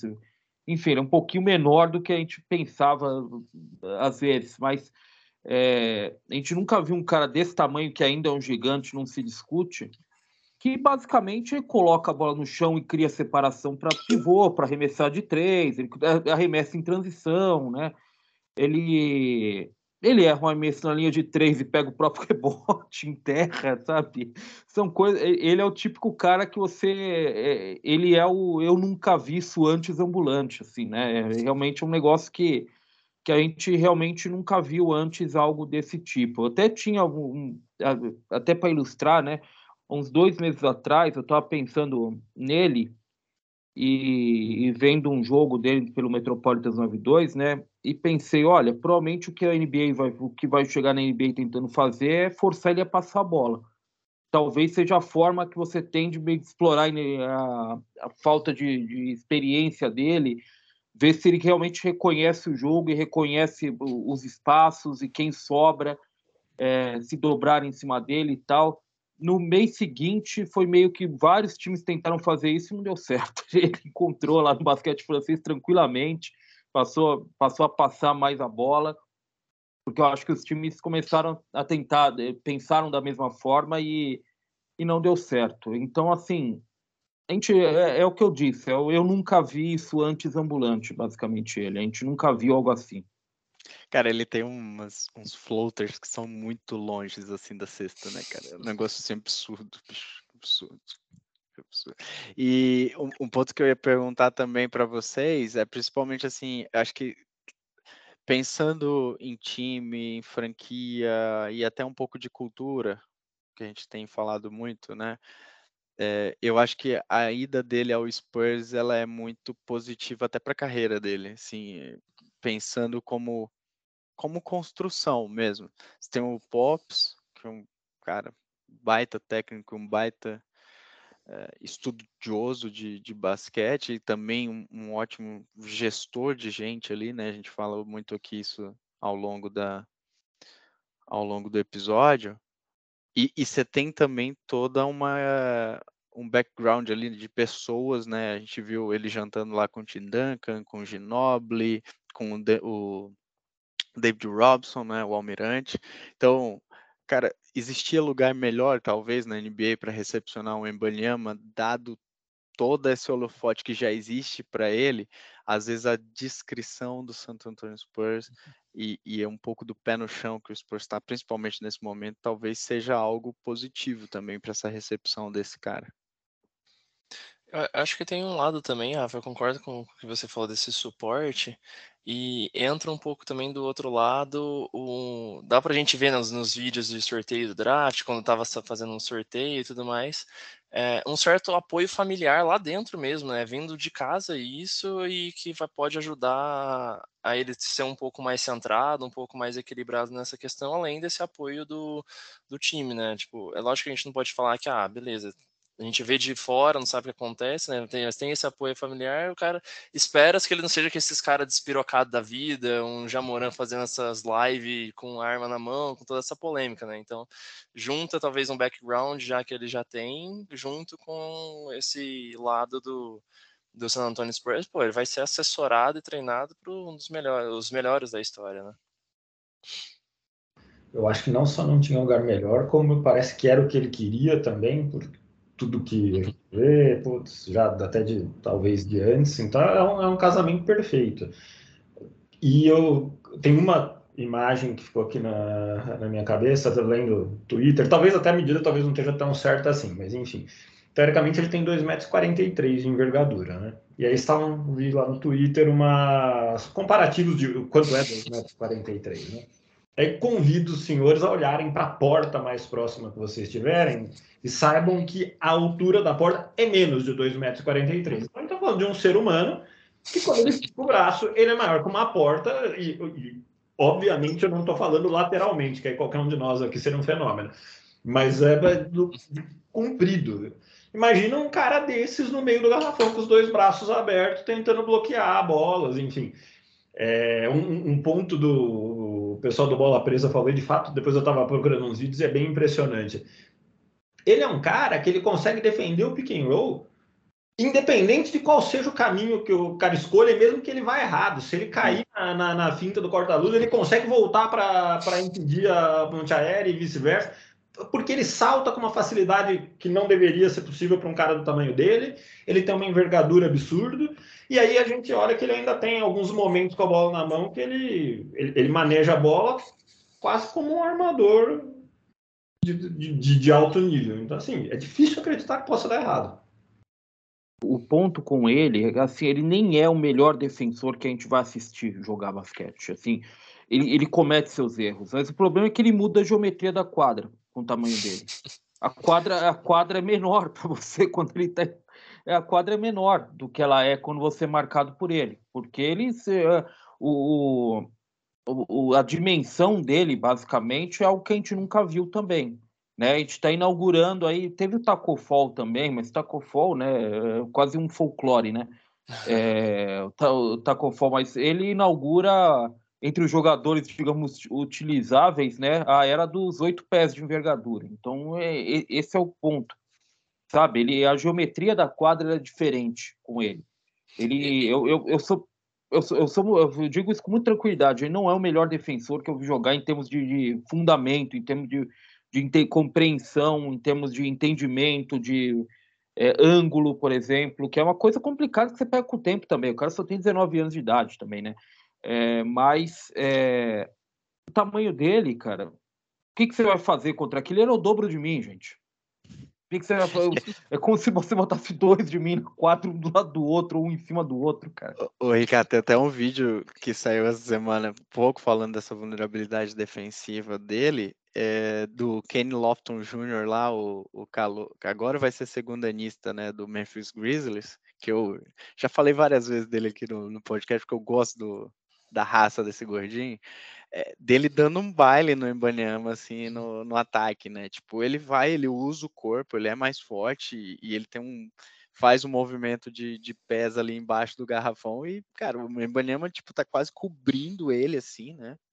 com a envergadura, mas ele consegue achar o espaço e principalmente né, no, no jogo de corpo afastar o embanema ah, do garrafão e do uhum. espaço do aro, né? Então. E, e, assim, tem algumas coisas que a gente não. A gente olha só pro tamanho do jogador e fala, putz, ele vai fazer de tudo. E tem algumas coisas que são complicadas. Um jogador do tamanho dele, ele não consegue ter um centro de gravidade baixo, por exemplo, para marcar um armador da forma ideal, com a postura ideal, porque ele é muito alto ele não tem como se abaixar, uhum. né? Ter aquela postura defensiva, aquele, a angulação defensiva para marcar assim uma forma perfeita um Westbrook que venha para cima dele, por exemplo, ou não ter o corpo para enfrentar o Kenny Lofton, por exemplo, que, que conseguia encontrar espaço por causa basicamente do jogo de, de corpo dele, por causa da, da exploração de, de, de jogo mais físico. Há limitações, cara, mas de novo, né? É, todos têm limitações. Ele só tem 19 anos com uma grande maioria do, dos prospectos. Então, o assustador é se pensar que isso é o início só, né? Exato. Tem muita bem. gente falando que ele mesmo falando, né, sobre o físico, né, que de poxa, porque será que você vai começar a ganhar massa agora? E ele falou, ele retruca, né, falando, pô, por que, que os outros não emagrecem? Mas com, com um cara desse tamanho, cara, eu, eu tenho aquele vídeo que a gente vê no no, no Instagram, nas redes sociais, do, de alguém jogando um, um NBA 2K com o Kevin Durant com 5 metros de braço, né? Acho que não sei se vocês já viram esse vídeo, mas, cara, é uma coisa muito absurda. E. Mas assim, eu, eu fico muito preocupado com esses caras que, que, é muito. É o homem palito, né? Que a gente falou do, no, na temporada passada do Chat Holmgren, né? Mas, cara, uma, precisa ter um pouco mais de corpo ali para tentar dar uma eu não sei, parece muito frágil, cara. Apesar da gente saber de tudo que ele faz na, na quadra, me parece ser muito, sei lá, um pezinho atrás nessa questão física. Né? Não, não, fala mal do chatinho, que eu amo. O chatinho, o chatinho, chatinho. É amigão. E eu draftei o chat no Fantasy, então é bom ele dar resultado nessa, Muito bom. Agora, essa sim, para surpresa geral da nação, o Charlotte Hornets na segunda escolha do, do draft, draftou Brandon Miller e não o também out, que estava com hype altíssimo, Scoot Henderson. Até o mascote do Hornets se jogou da ponte, coitado. E aí, cara, dá para explicar isso aí, cara? Mascote do Hornets teve um momento de João Kleber não aguento a chegada da segunda-feira, né, cara, e desmaia ao vivo, um negócio desse tipo, né, cara. É, enfim, o... Cara, é, assim, muita gente faz um escarcel por causa da escolha e tal. Meu Deus, como que faz um negócio desse? Eu também acho que o Scott Henderson é o segundo melhor prospecto do draft, mas assim, é, às vezes são o que o americano chama de swing skills. Às vezes são uma ou duas coisas que dê certo ou dê errado para um jogador pode mudar totalmente a perspectiva da carreira dele. Eu acho que quem escolhe o Brandon Miller com a segunda posição claramente acredita que ele pode ser um criador, de fato, alguém que desequilibra a defesa, que é o grande ponto com ele. É uma coisa que ele fez muito no basquete colegial e ele fez bem menos no basquete universitário. É, existem duas formas de você enxergar isso. Uma delas é, poxa, ele foi menos aproveitado dessa forma, ele pode fazer isso, olha o que a gente viu no colegial. Outra é a escadinha da progressão de competitividade. Ele conseguia mais no colegial porque era uma competição pior, chega no universitário e consegue menos, e tem esse que na NBA ele faça menos ainda por causa do nível de competição que ele vai enfrentar. Eu tendo a acreditar sempre que a pegada é essa, assim, o cara sempre ele se adapta ao nível de competição dele. Não é como se em um local escondesse totalmente a habilidade dele em fazer certa coisa. Embora a gente veja pontualmente isso acontecer, mas é mais raro do que o jogador simplesmente se adaptar ao nível de competição dele, adaptar a forma como ele joga, o que funciona para ele. Né? Então, eu acho que claramente o Hornets vai escolher o Brandon Miller na segunda posição. Ele acredita que o Brandon Miller possa ser esse criador, esse cara que desequilibra a defesa, esse cara que pode criar num contra um algum, é, com, com alguma naturalidade. O Scoot é isso, e é por isso que ele seria a minha segunda escolha. Quando você pensa num astro e aí não é hoje, é na história da NBA, tem algumas habilidades que não, nunca mudam, assim, nos anos 60, nos anos 80 e hoje. Uma delas é a habilidade de criar, de desequilibrar a defesa por si só, de criar num contra um. Isso é o que define geralmente um astro, até de forma um pouco grosseira, mas isso geralmente eu, todos os astros quase têm isso. E o Scoot tem isso naturalmente. O Scoot é isso o jogo dele. É, então, até por isso, eu, eu, acho que a gente cai muito, a gente recai muito numa discussão do último draft, por exemplo, quando você tinha uma disputa muito clara entre o Paulo Banqueiro e o Jabari Smith. O Paulo Banqueiro é esse tipo de jogador, o Jabari Smith não. Então, é meio que o que faz a diferença de você selecionar, por exemplo, na primeira, na segunda posição do draft. Quando você tem a possibilidade de escolher esse tipo de jogador, é ele quem você costuma pegar. Agora, o Hornets acredita que o Brandon Miller possa fazer melhor isso. E o Brandon Miller é uma escolha mais segura, gente. Assim, ele é o cara que te dá tudo que se pede na NBA hoje em dia. É um ala versátil, que marca múltiplas posições, que espaça quadra. É um cara que joga com ou sem a bola na mão, pode te entregar. Então, é, assim, eu, eu, eu não teria feito o que o Hornets fez, mas eu entendo. Eu não acho que eu não acho que tem resposta certa nesse momento. Esse é o ponto, sabe? Não tem como ninguém sabe, ninguém tem bola de cristal, cara. Em que, então, em teoria, o Brandon Miller também tem um arremesso de longa distância melhor que o sim, Scott Henderson. É, exatamente, então... exatamente isso. Ele acertou, 40, ele acertou 41% para três pontos na, no, na única temporada universitária dele. O, o Scott Henderson, há, há controvérsias, que o Scott Henderson acertou é, 20, se você abrir o site da D-League, ele acertou 28% para três pontos. Só que a temporada de League não conta o, a semana de exibição em Las Vegas, que é uma semana em que os times fazem jogos, é, todos eles se encontram em Las Vegas para fazer um, um número de jogos ali, dois, três jogos geralmente, e é uma forma de você juntar todo mundo da NBA para assistir esses caras jogando por uma semana. Basicamente é um argumento para isso. E, e, se você juntar aquele momento, o aproveitamento dele sobe para 32. E se você juntar os jogos contra o Metropolitans 99, aquele 92, aqueles jogos contra o Embanyama, sobe para 34. Então, assim, é, é, controverso qual é o aproveitamento de três pontos o Henderson. Acho que ele é melhor arremessador do que ele recebe crédito, para ser sincero com vocês. É, e, e, eu tenho uma. Antes até de perguntar isso para os meninos também aqui, mas eu tenho uma, uma coisa para mim. Você falou muito dos as, de como esses as se formam, como esses jogadores importantes se formam. Eu acho que tem uma coisa que é. Obviamente que acho que a maior expressão disso para mim e, e, como eu vi basquete jogar e, e acontecer é, era, o Kobe com o olhar do Kobe Bryant. Né? A, a, a, expressão do Kobe Bryant em quadra era algo que realmente mostrava que, cara, ele ia ser diferente. Então, assim, desde o começo, do Kobe. Acho que o LeBron teve um pouco isso, tem até hoje, né? E, e tudo mais. Mas para mim, até sendo um pouco saudosista aqui, me lembra muito isso. E eu vejo mais esse tipo de atitude até do, dentro desse top 3 no Scoot. É, é, um cara que tem, parece que um. Ele, por exemplo, os, os próprios jogos que você falou contra o time do Embanyama, parecia que o cara tava ligando na uhum. tomada. Assim, era, o cara tava num nível insano naquele jogo. Por quê? Parece que o cara gosta do jogo difícil, do jogo que vai botar ele à prova. Então, eu, eu concordo assim, quem é a gente aqui para analisar o que o Hornets olhou, o que todo o scout do Hornets olhou para analisar o Brandon Miller e etc e tal. Mas olhando para o que o Scoot mostra, assim, e toda a capacidade de explosão, de força, de, cara, de desequilíbrio mesmo, eu não teria deixado uma escolha dessa passar. Teria deixado, Gabriel Spangler?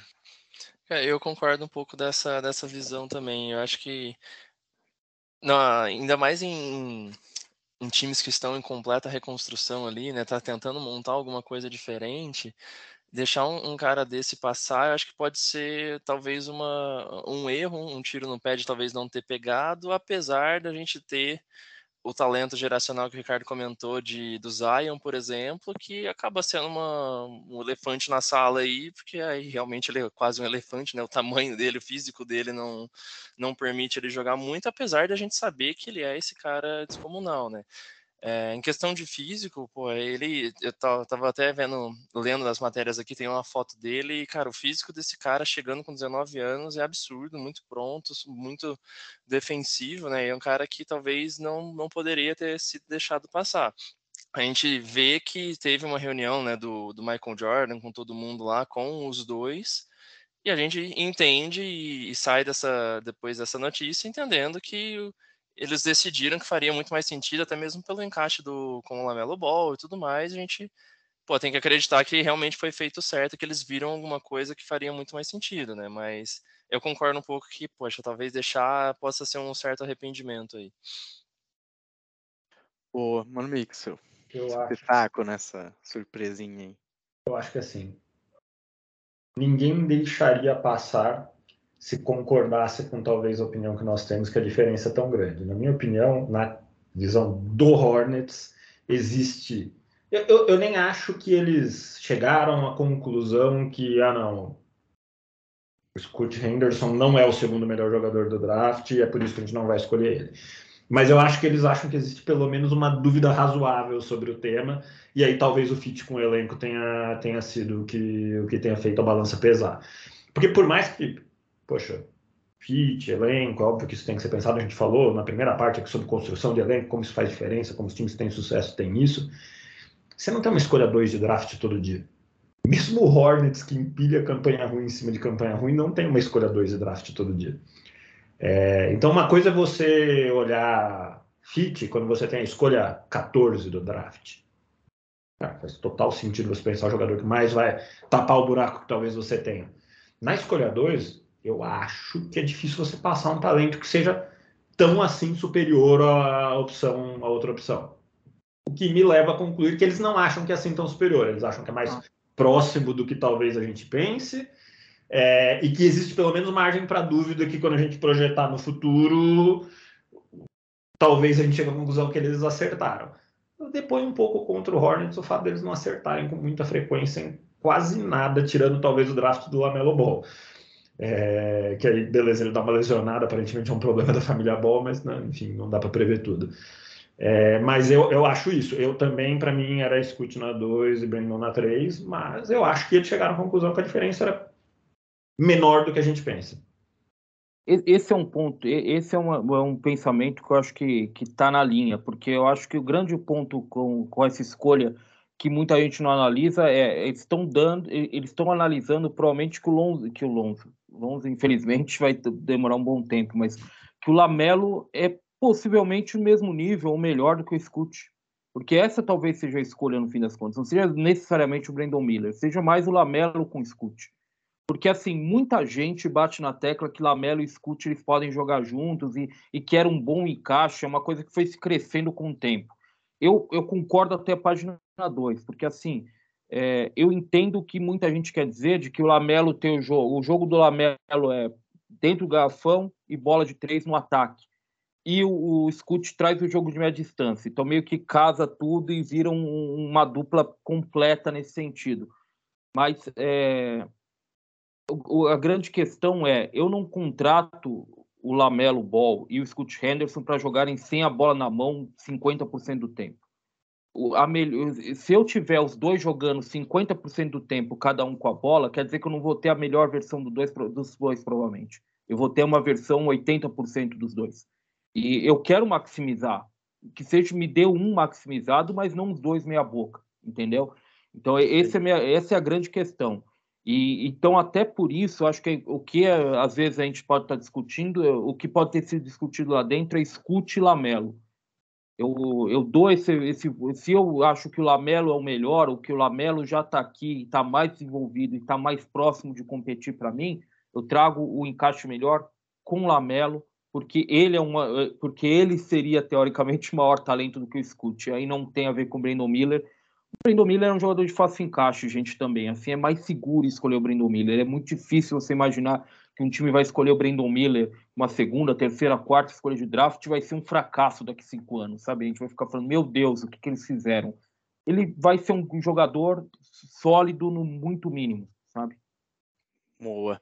E aí, só para a gente finalizar até dentro desse top 3, o, a gente acabou não a gente falou bastante aqui do Scott Henderson, mas não falou para onde ele foi. Ele, o Scott Henderson foi draftado na terceira escolha pelo Portland Trail Blazers. Existia uma especulação muito grande, né, na, na noite do draft e até um pouco antes do Blazers poder trocar o, essa terceira escolha por algo que, né, por alguma troca que fosse convincente, até pensando na, na permanência do Damian Lillard. Não aconteceu, e aí o Blazers, obviamente, se aproveita dessa passada de bola um pouco do, do Hornets e drafta o, o Scoot Henderson.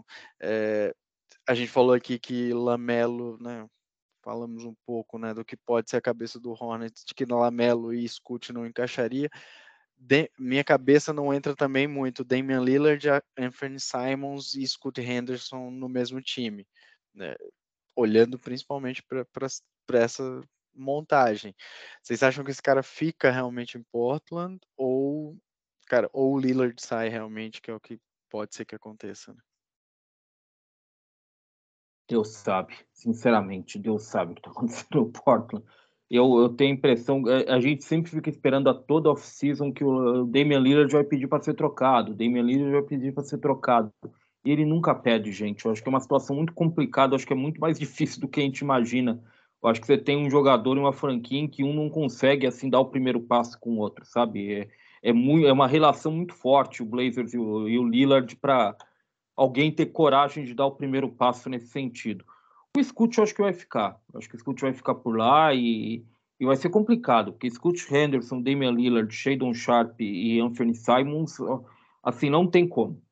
Não tem como, sinceramente. Eu acho, eu, eu acho que o Blazers tem que encontrar de alguma forma, se quer competir, uma forma de maximizar o Anthony Simons, conseguir um ala pelo Anthony Simons, provavelmente, é, para tentar dar uma encorpada no elenco, porque não tem como esses quatro juntos. Assim, esses quatro você recai num problema que o Blazers tem sempre. O Blazers vive o dia de marmota com esses, com esses armadores e armadores baixos.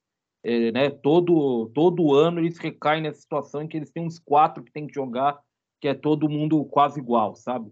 É, trocou uma, uma column para tentar sair dessa situação e voltou para ela né, sabe? Então é, é, muito complicado você entender o que está acontecendo no Blaze. O Blaze realmente escolheu o Scoot porque não tinha jeito, gente. Na terceira escolha, eu não ia ter como. Não ia ter como deixar passar o Scoot, não, não tinha como.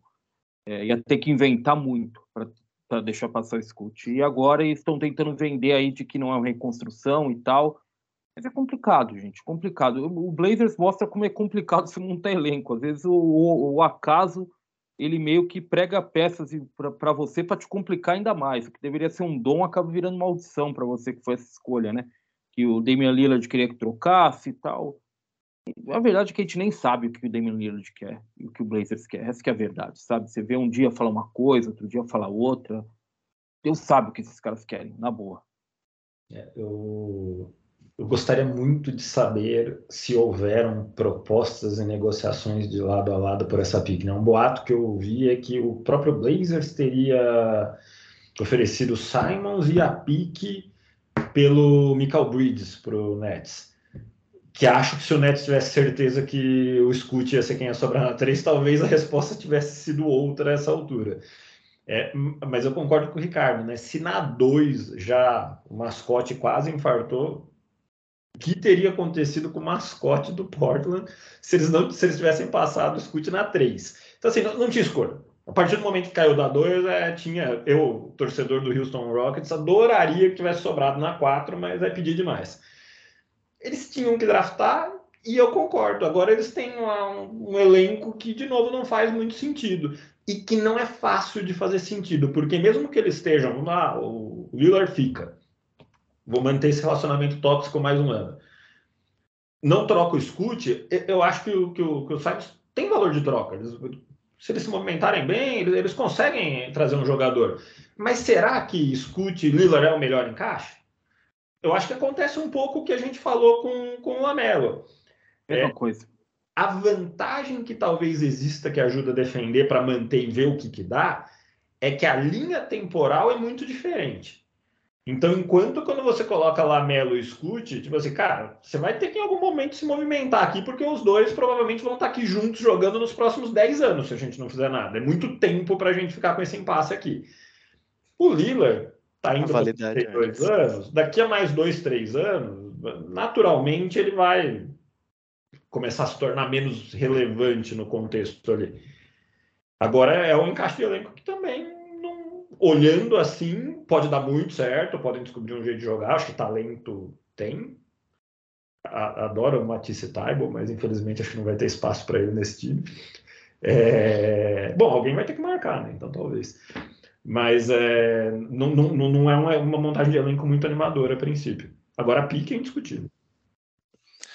Alguma coisa acho que vai ter que acontecer, né? Porque em, em, questão de movimentações, porque pelo menos os últimos rumores que eu tinha visto era que todo mundo sentou e falou: não, beleza, o Lillard fica, vamos tentar montar alguma coisa ao redor dele. Mas, pô, já faz quanto tempo que eles estão falando isso, né? Não, vamos montar um time melhor. E a, a, o que eu tinha visto era que o Jeremy Grant ficando e eles tentando trazer um Draymond Green da vida, eles ficam. Então, assim eles vão ter que tentar achar alguma coisa para manter o Lillard. Eu concordo com essa questão do relacionamento tóxico, né? Ninguém quer dar aquele primeiro passo e falar, gente, vamos mudar um pouco, porque pô, o Lillard é um cara que tá, a gente comentou, ele é diferenciado, né? E que tá, ainda tem seu valor, que daqui a alguns anos a janela temporal dele está se fechando, que poderia ser muito bem aproveitado em muitos outros lugares, né?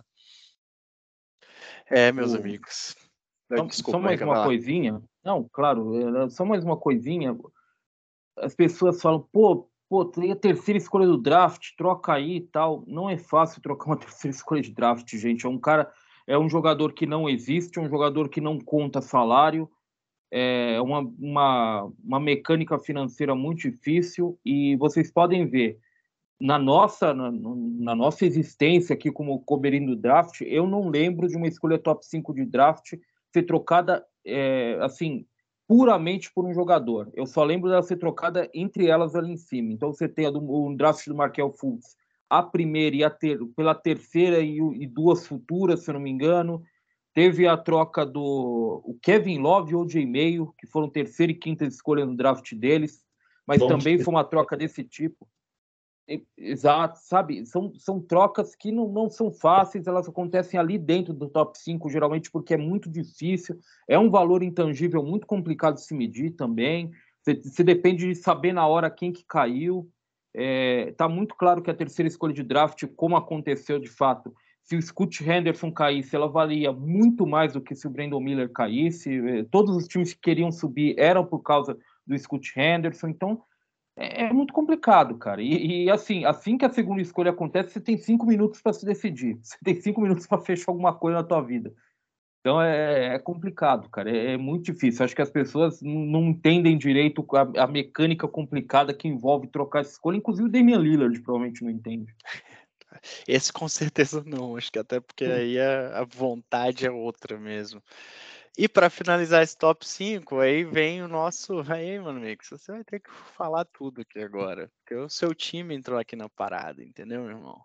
O Houston Rockets draftou Amen Thompson. E foi a primeira vez que dois gêmeos são, foram escolhidos né, na, na no top 5 de, um de um draft, né? Então, foi o Amen Thompson é, draftado na escolha número 4 pelo Rockets e o Alzar Thompson pelo Detroit Pistons, que no coraçãozinho, lá no fundinho do coração do Gabriel Spanger, é o time que ele torce também, ele só não admite isso. Queria ouvir isso. vocês dois dos gêmeos primeiro. Olha, eu falando primeiro do, do Rockets, eu acho que o Rockets fez um draft muito correto, na minha opinião. Depois da decepção de ficar com a pick 4, decepção ainda assim menor do que a do Detroit, né, que tinha a pior campanha e ficou com a 5, era, me parece a opção que faz mais sentido. Eu acho que, não somos nós aqui, o, Ricardo é, mas nós não somos especialistas em draft, então conforme vai descendo começa a ficar um pouquinho mais nebuloso. Eu tenho, vendo os takes, os vídeos, assim, é bem impressionante o que ele consegue fazer.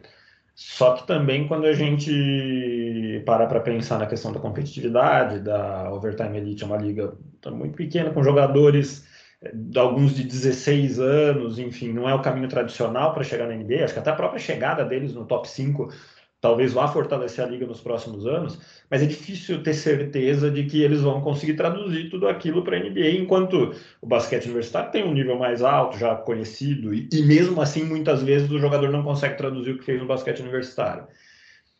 Dito isso, acho que o Houston fez o que tinha que fazer, tanto na 4 quanto até na 20 lá atrás, emendando com o Ken Whitmore, que ninguém entende muito bem por que caiu para 20. Assim, a gente sabe que teoricamente são questões físicas, mas ninguém sabe exatamente quão graves a ponto de um cara que às vezes foi cogitado no top 5, 6, 7, de repente aparecer na 20.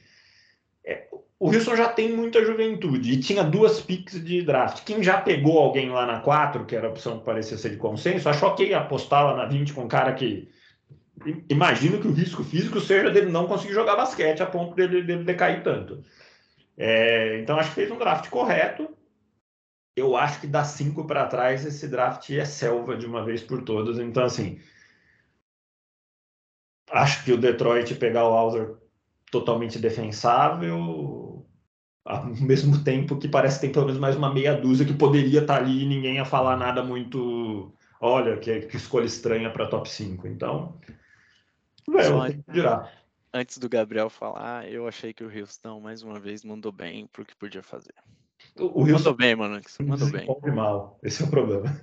Não, mas agora vai desenvolver bem. Agora tem técnico. Agora tem. Agora, agora o carro, o carro anda em, em, em Houston. Fala, Gabs. Vamos lá, cara. É, o, os gêmeos aí muito parecidos obviamente na questão física, né? São gêmeos. é, mas em questão de, jogo, né? Muito explosivos, o, essa força atlética deles, né? Muito diferenciada. E só que alguns highlights diferentes, né? O qual que é qual? Deixa eu ver, o Amen, que foi pro, pro Rockets, né? Um cara que é muito explosivo também, mas ele é um cara que é muito bom passador. É, o do outro lado do do Alzer Thompson, que pô, tem essa explosão para sexta também, que ele consegue contribuir, contribuir e mas uma, uma certa dificuldade para criar seu próprio arremesso. E aí talvez possa encaixar um pouco. Eu, eu não confesso que agora não, não me recordo de quando o Cade Cunningham volta, né? Mas o Cade Cunningham também é um ótimo passador, né? Para tentar pegar ele. Não sei se ele volta agora nessa temporada. Eu sei que ele tá com. temporada. Ele sei que ele tá com um look completamente diferente, né? Cabeludo e barbudo, que ninguém reconheceu ele. Mas assim, ele voltando, dando essa, essa distribuição, que ele é um cara muito. que é um bom passador também, talvez possa conseguir achar ele de, um, de uma forma melhor. E no ponto defensivo, os dois também, cara, muito bem defensivos, defensivamente, versáteis, conseguem defender bastante posições. Acho que foi conseguiram fazer na medida do possível o que, o que dava para realmente fazer. Ricardo, algum pitaco dessas duas escolhas? 4 e 5? Bem, quem, quem, tem, quem teve opção aí foi o Pistons. Eu acho que o Rockets, na quarta posição, acho que o Emin Thompson era realmente o meio que o, caminho mesmo, como, como se disseram. Aí, a partir do quinto, virava meio que a escolha de cada um ao, gosto do cliente. Até o quarto, acho que estava meio que definido o que, que cada um tinha que fazer ali para quem que tinha que selecionar. A grande diferença entre os dois, é, primeiro, o Overtime Elite complicado de se avaliar. Assim, é uma liga em que basicamente 40% das posses da liga são jogo de transição. Então isso já diz muito sobre como é jogado. Né? O negócio é jogado num ritmo frenético, o negócio é, é um descontrole total. Né? O que você espera de garotos de 16, 20 anos jogando basquete? Não, não tem como fugir muito disso. Né? E a diferença entre os dois é que assim, o, o aiming é inspiração, o Alçar é transpiração, no sentido de que é, o Eyman, ele, ele, claramente ele se comporta e ele sabe que é o mais talentoso da dupla, porque ele é o cara que tem o jogo mais vistoso, digamos assim, enxerga a dá passes que realmente você olha assim e, e, você não entende direito de onde saiu aquilo, que realmente trans, é, é, é, algo que, que, exala inspiração, sabe? É, muito no sentido de grandes armadores que a gente viu, criativos que às vezes nem sempre são tão competitivos. Por exemplo, Jason Williams, se vocês lembrarem, que era um passador extraordinário. É, competitivamente você podia questionar um pouco ele, mas assim, era um passador que ele dava dois ou três passos por jogo que você realmente não entendia. Você ficava olhando assim e falando, não é possível. E muito o highlight. Tem um... É, e muito o highlight tem muito do, disso. Do Jason Williams. Isso porque o, o tem muito disso, porque além disso, ele já chega à NBA sendo um dos, pô, um dos caras mais atléticos da liga, certamente, porque ele é uma aberração atlética, o Eamon Thompson. O Eamon Thompson é impressionante. É, ele é um cara que me lembra um pouco, nesse sentido, o Zach Lavine, no sentido que ele salta, parece que ele está tá saindo de um trampolim. Todo mundo está saindo do chão e parece que está saindo de trampolim, porque ele realmente pula é, é, muito leve, o impulso dele é, é, mais do que ser alto, ele salta leve, né? Ele é um cara leve em movimento, fluido em movimento. É... O Alçar, eu acho que ele claramente tem a ideia de que ele é o menos talentoso dos dois. Então ele, ele sabe que ele tem que construir mais um arquétipo de, dentro, da, de, dentro do que a liga pede para ser esse jogador. Então o Eamon, o Eamon também é um bom defensor, o Alçar é melhor que ele. O Eamon tem algumas, algumas coisinhas que a gente pode parar aqui, alguns é, alguns costumes ruins na defesa, coisas que, que às vezes jogadores jovens têm. Eu acho que o Alcer tem bem menos isso. O Alcer é um cara muito mais aguerrido, porque eu acho que ele sabe que ele depende da defesa para jogar, sabe? Eu acho que ele é meio isso. É, os dois, os dois não têm arremesso. Isso aí é muito claro. O, o ele tem um resquício de arremesso. O Eamon, ele, ele tem que parar e começar do zero, ele tem que chegar com os técnicos do Rockets e reconstruir tudo, ele tem que jogar no chão e reconstruir tudo o arremesso dele. Ele não tem, é uma coisa horrorosa. E mas assim, o, o, eu acho que o Eamon ele coloca muita pressão nas defesas pelo passe. Ele tem muita é, abrangência de passe. Então ele tem passe longo a partir do rebote, tem passe com bola viva quicando, tem passe atacando e soltando a bola. Ele enxerga o jogo de uma forma especial, então ele vai encontrar uns dois ou três passos por jogo que eu, você, não, sabe? A gente vai ter que parar e voltar a jogada para ver como ele enxergou aquilo. Ele é o cara que ele tem isso. É... Ele, ele, coloca muita pressão na defesa com passe. Eu acho que o Alçar ele é mais a transpiração mesmo. É um cara que vai ter que viver um pouco mais de, de, de ser aquele cara que, que vai que vai jogar porque ele tem mais vontade do que o resto, sabe? Que ele, ele tem mais vontade de estar ali do que o resto. Ele tem que brigar mais, digamos, para estar ali. O Eamon eu acho que é sensacional com o Rockets porque ele vai fazer esse time correr na velocidade que um time jovem tem que correr. Sabe? Então esses caras vão ser divertidos de assistir o Rockets. Não sei quantos jogos vai ganhar, mas vai ser legal de ver esses caras jogarem. E vai ser divertido mas é um jogador que, que tem problemas, obviamente, com qualquer, como eu disse aqui, não tem prospecto perfeito, senão a gente não estava aqui debatendo, né, se tivesse prospecto perfeito, a gente podia passar batido. Todo mundo Era... tem uma coisinha para a gente falar. Era só colocar no time e fazer funcionar, né? se fosse todo mundo perfeito. Muito bom. Fala aí, Mano Mixer, diga. Sabe o que a gente falou aqui, né? Que a 5 tinha margem para discussão. Tem alguém que ficou fora do top 5 que você acha, hum, esse poderia ter sido a 5 e eu acho que eu apostaria em outro? Hum.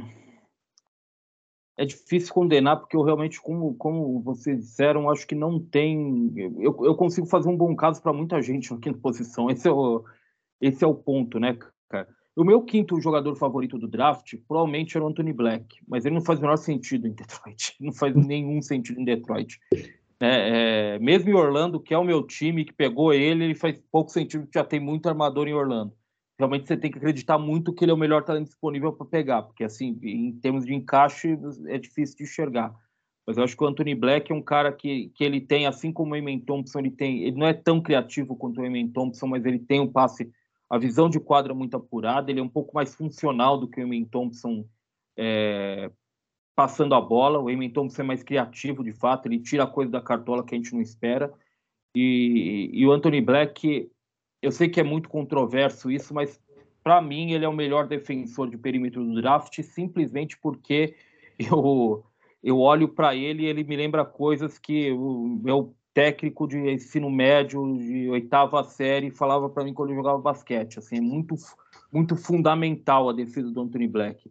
Marca sempre com o braço aberto, uma noção de ângulo muito, muito, muito boa. Então, ele tem certas coisas, eu acho que eu fico feliz de ver ele, porque eu me lembro do, do, do professor Carbilton, Vilas Boas, os caras que me treinaram quando eu era mais jovem, sabe? Então ele me traz esse, esse senso, então eu gosto bastante dele, mas sinceramente eu gosto numa, numa medida bem parecida com Jarvis Walker, com Taylor Hendricks, com tantos outros prospectos que estavam ali. Eu acho que não tem uma separação clara entre eles. Vai ao gosto do cliente mesmo. E o Ken Whitmore também. Ken Whitmore, eu acho que há, há um bom caso para ele estar tá ali, que obviamente tem coisas, como vocês disseram, que está além do, do que a gente tem acesso, que influ, influenciaram nessa escolha, né? Cara, acho esse cara muito bom. Muito bom jogador.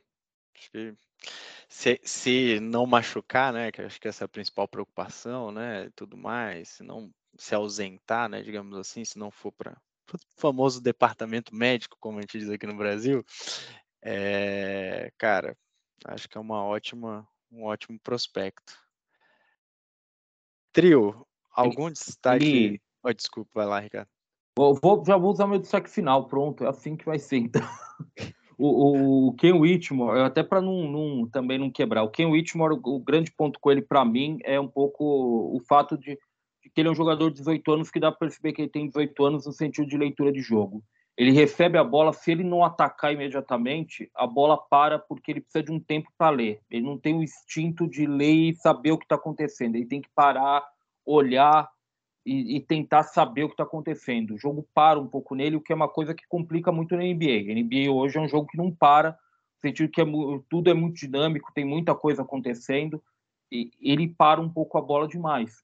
Mas ele, de novo, ele ele tem tudo que você espera na combinação de atributo físico atlético e, instinto ofensivo, né? Instinto de agressividade em relação a cesta. Boa. Eu ia falar, na verdade, antes até do destaque final, se alguém se olhando para essa classe, a gente falou aqui do Ken Whitmore, falou um pouco do Anthony Black. É, algum outro destaque que vocês queiram dar dentro das tantas escolhas que a gente teve?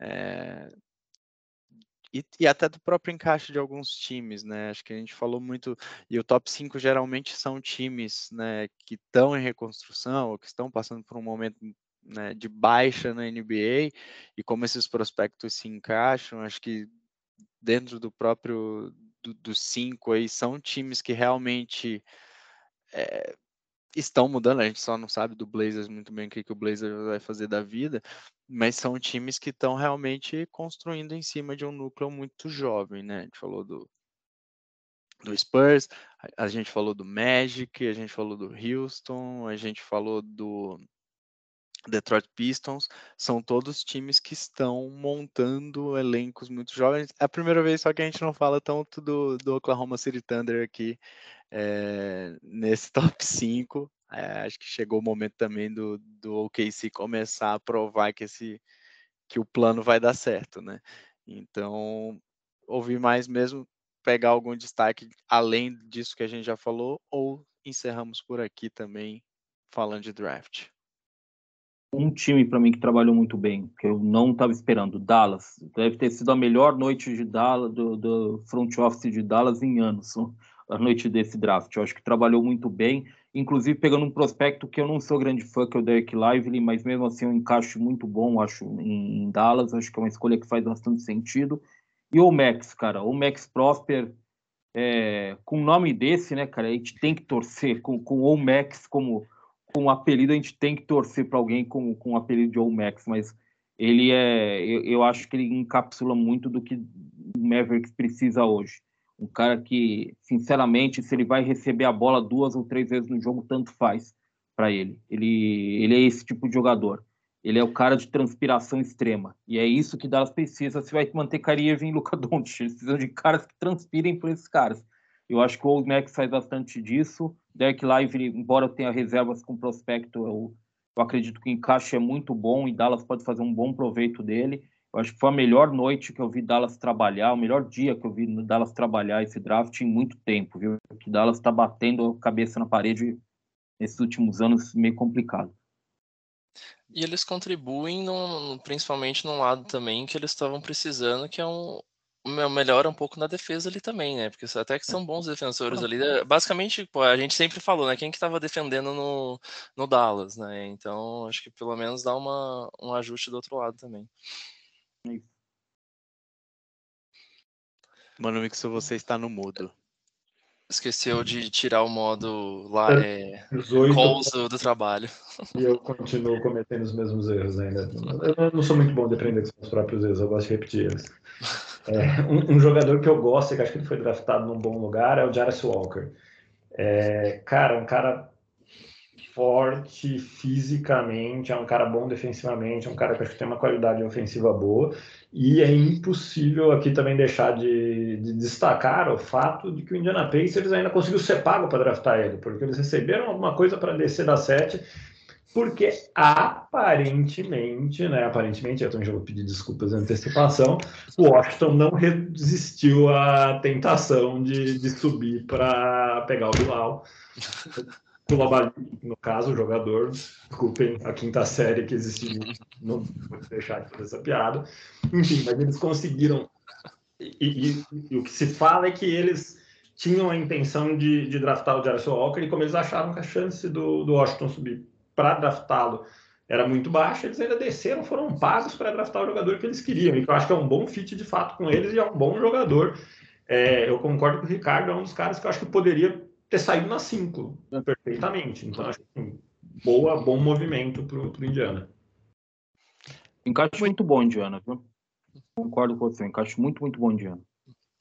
Muito bem, meus amigos. Ricardo, mais uma vez, muito obrigado. Acho que foi um papo pô, muito interessante, altíssimo nível. Sensacional. É, fica à vontade se quiser dar algum destaque final. Falo, acho que aonde a gente encontra o Jumper Brasil, principalmente, acho que. Aonde você não encontra o Jumper Brasil, né? acho que mais, acho que tá mais nessa pegada, né, cara? Você pode visitar o Jumper Brasil site em, em Jumper Brasil, né? Jumper, Jumper, né? brasil.com.br, também no Portal Lance, nós somos produtores de conteúdo para o Portal Lance. E, bem, é, em todas as redes sociais de Jumper Brasil, Twitter, Instagram, Unicef, sei lá, né? Vai, vai estar lá, né? Eu não, eu não, sei, mas vai que, vai que tem lá, né, cara? Se, se tiver lá, é a gente. Pronto, a gente, a gente, a gente pega essa pra gente.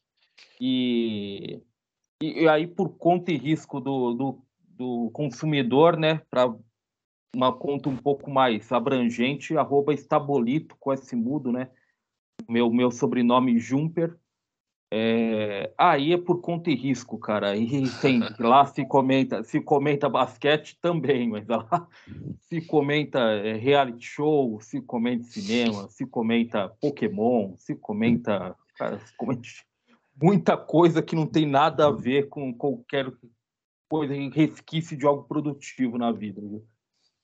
Boa, muito bom. Meus amigos, minha dupla querida, algum destaque final da parte de vocês?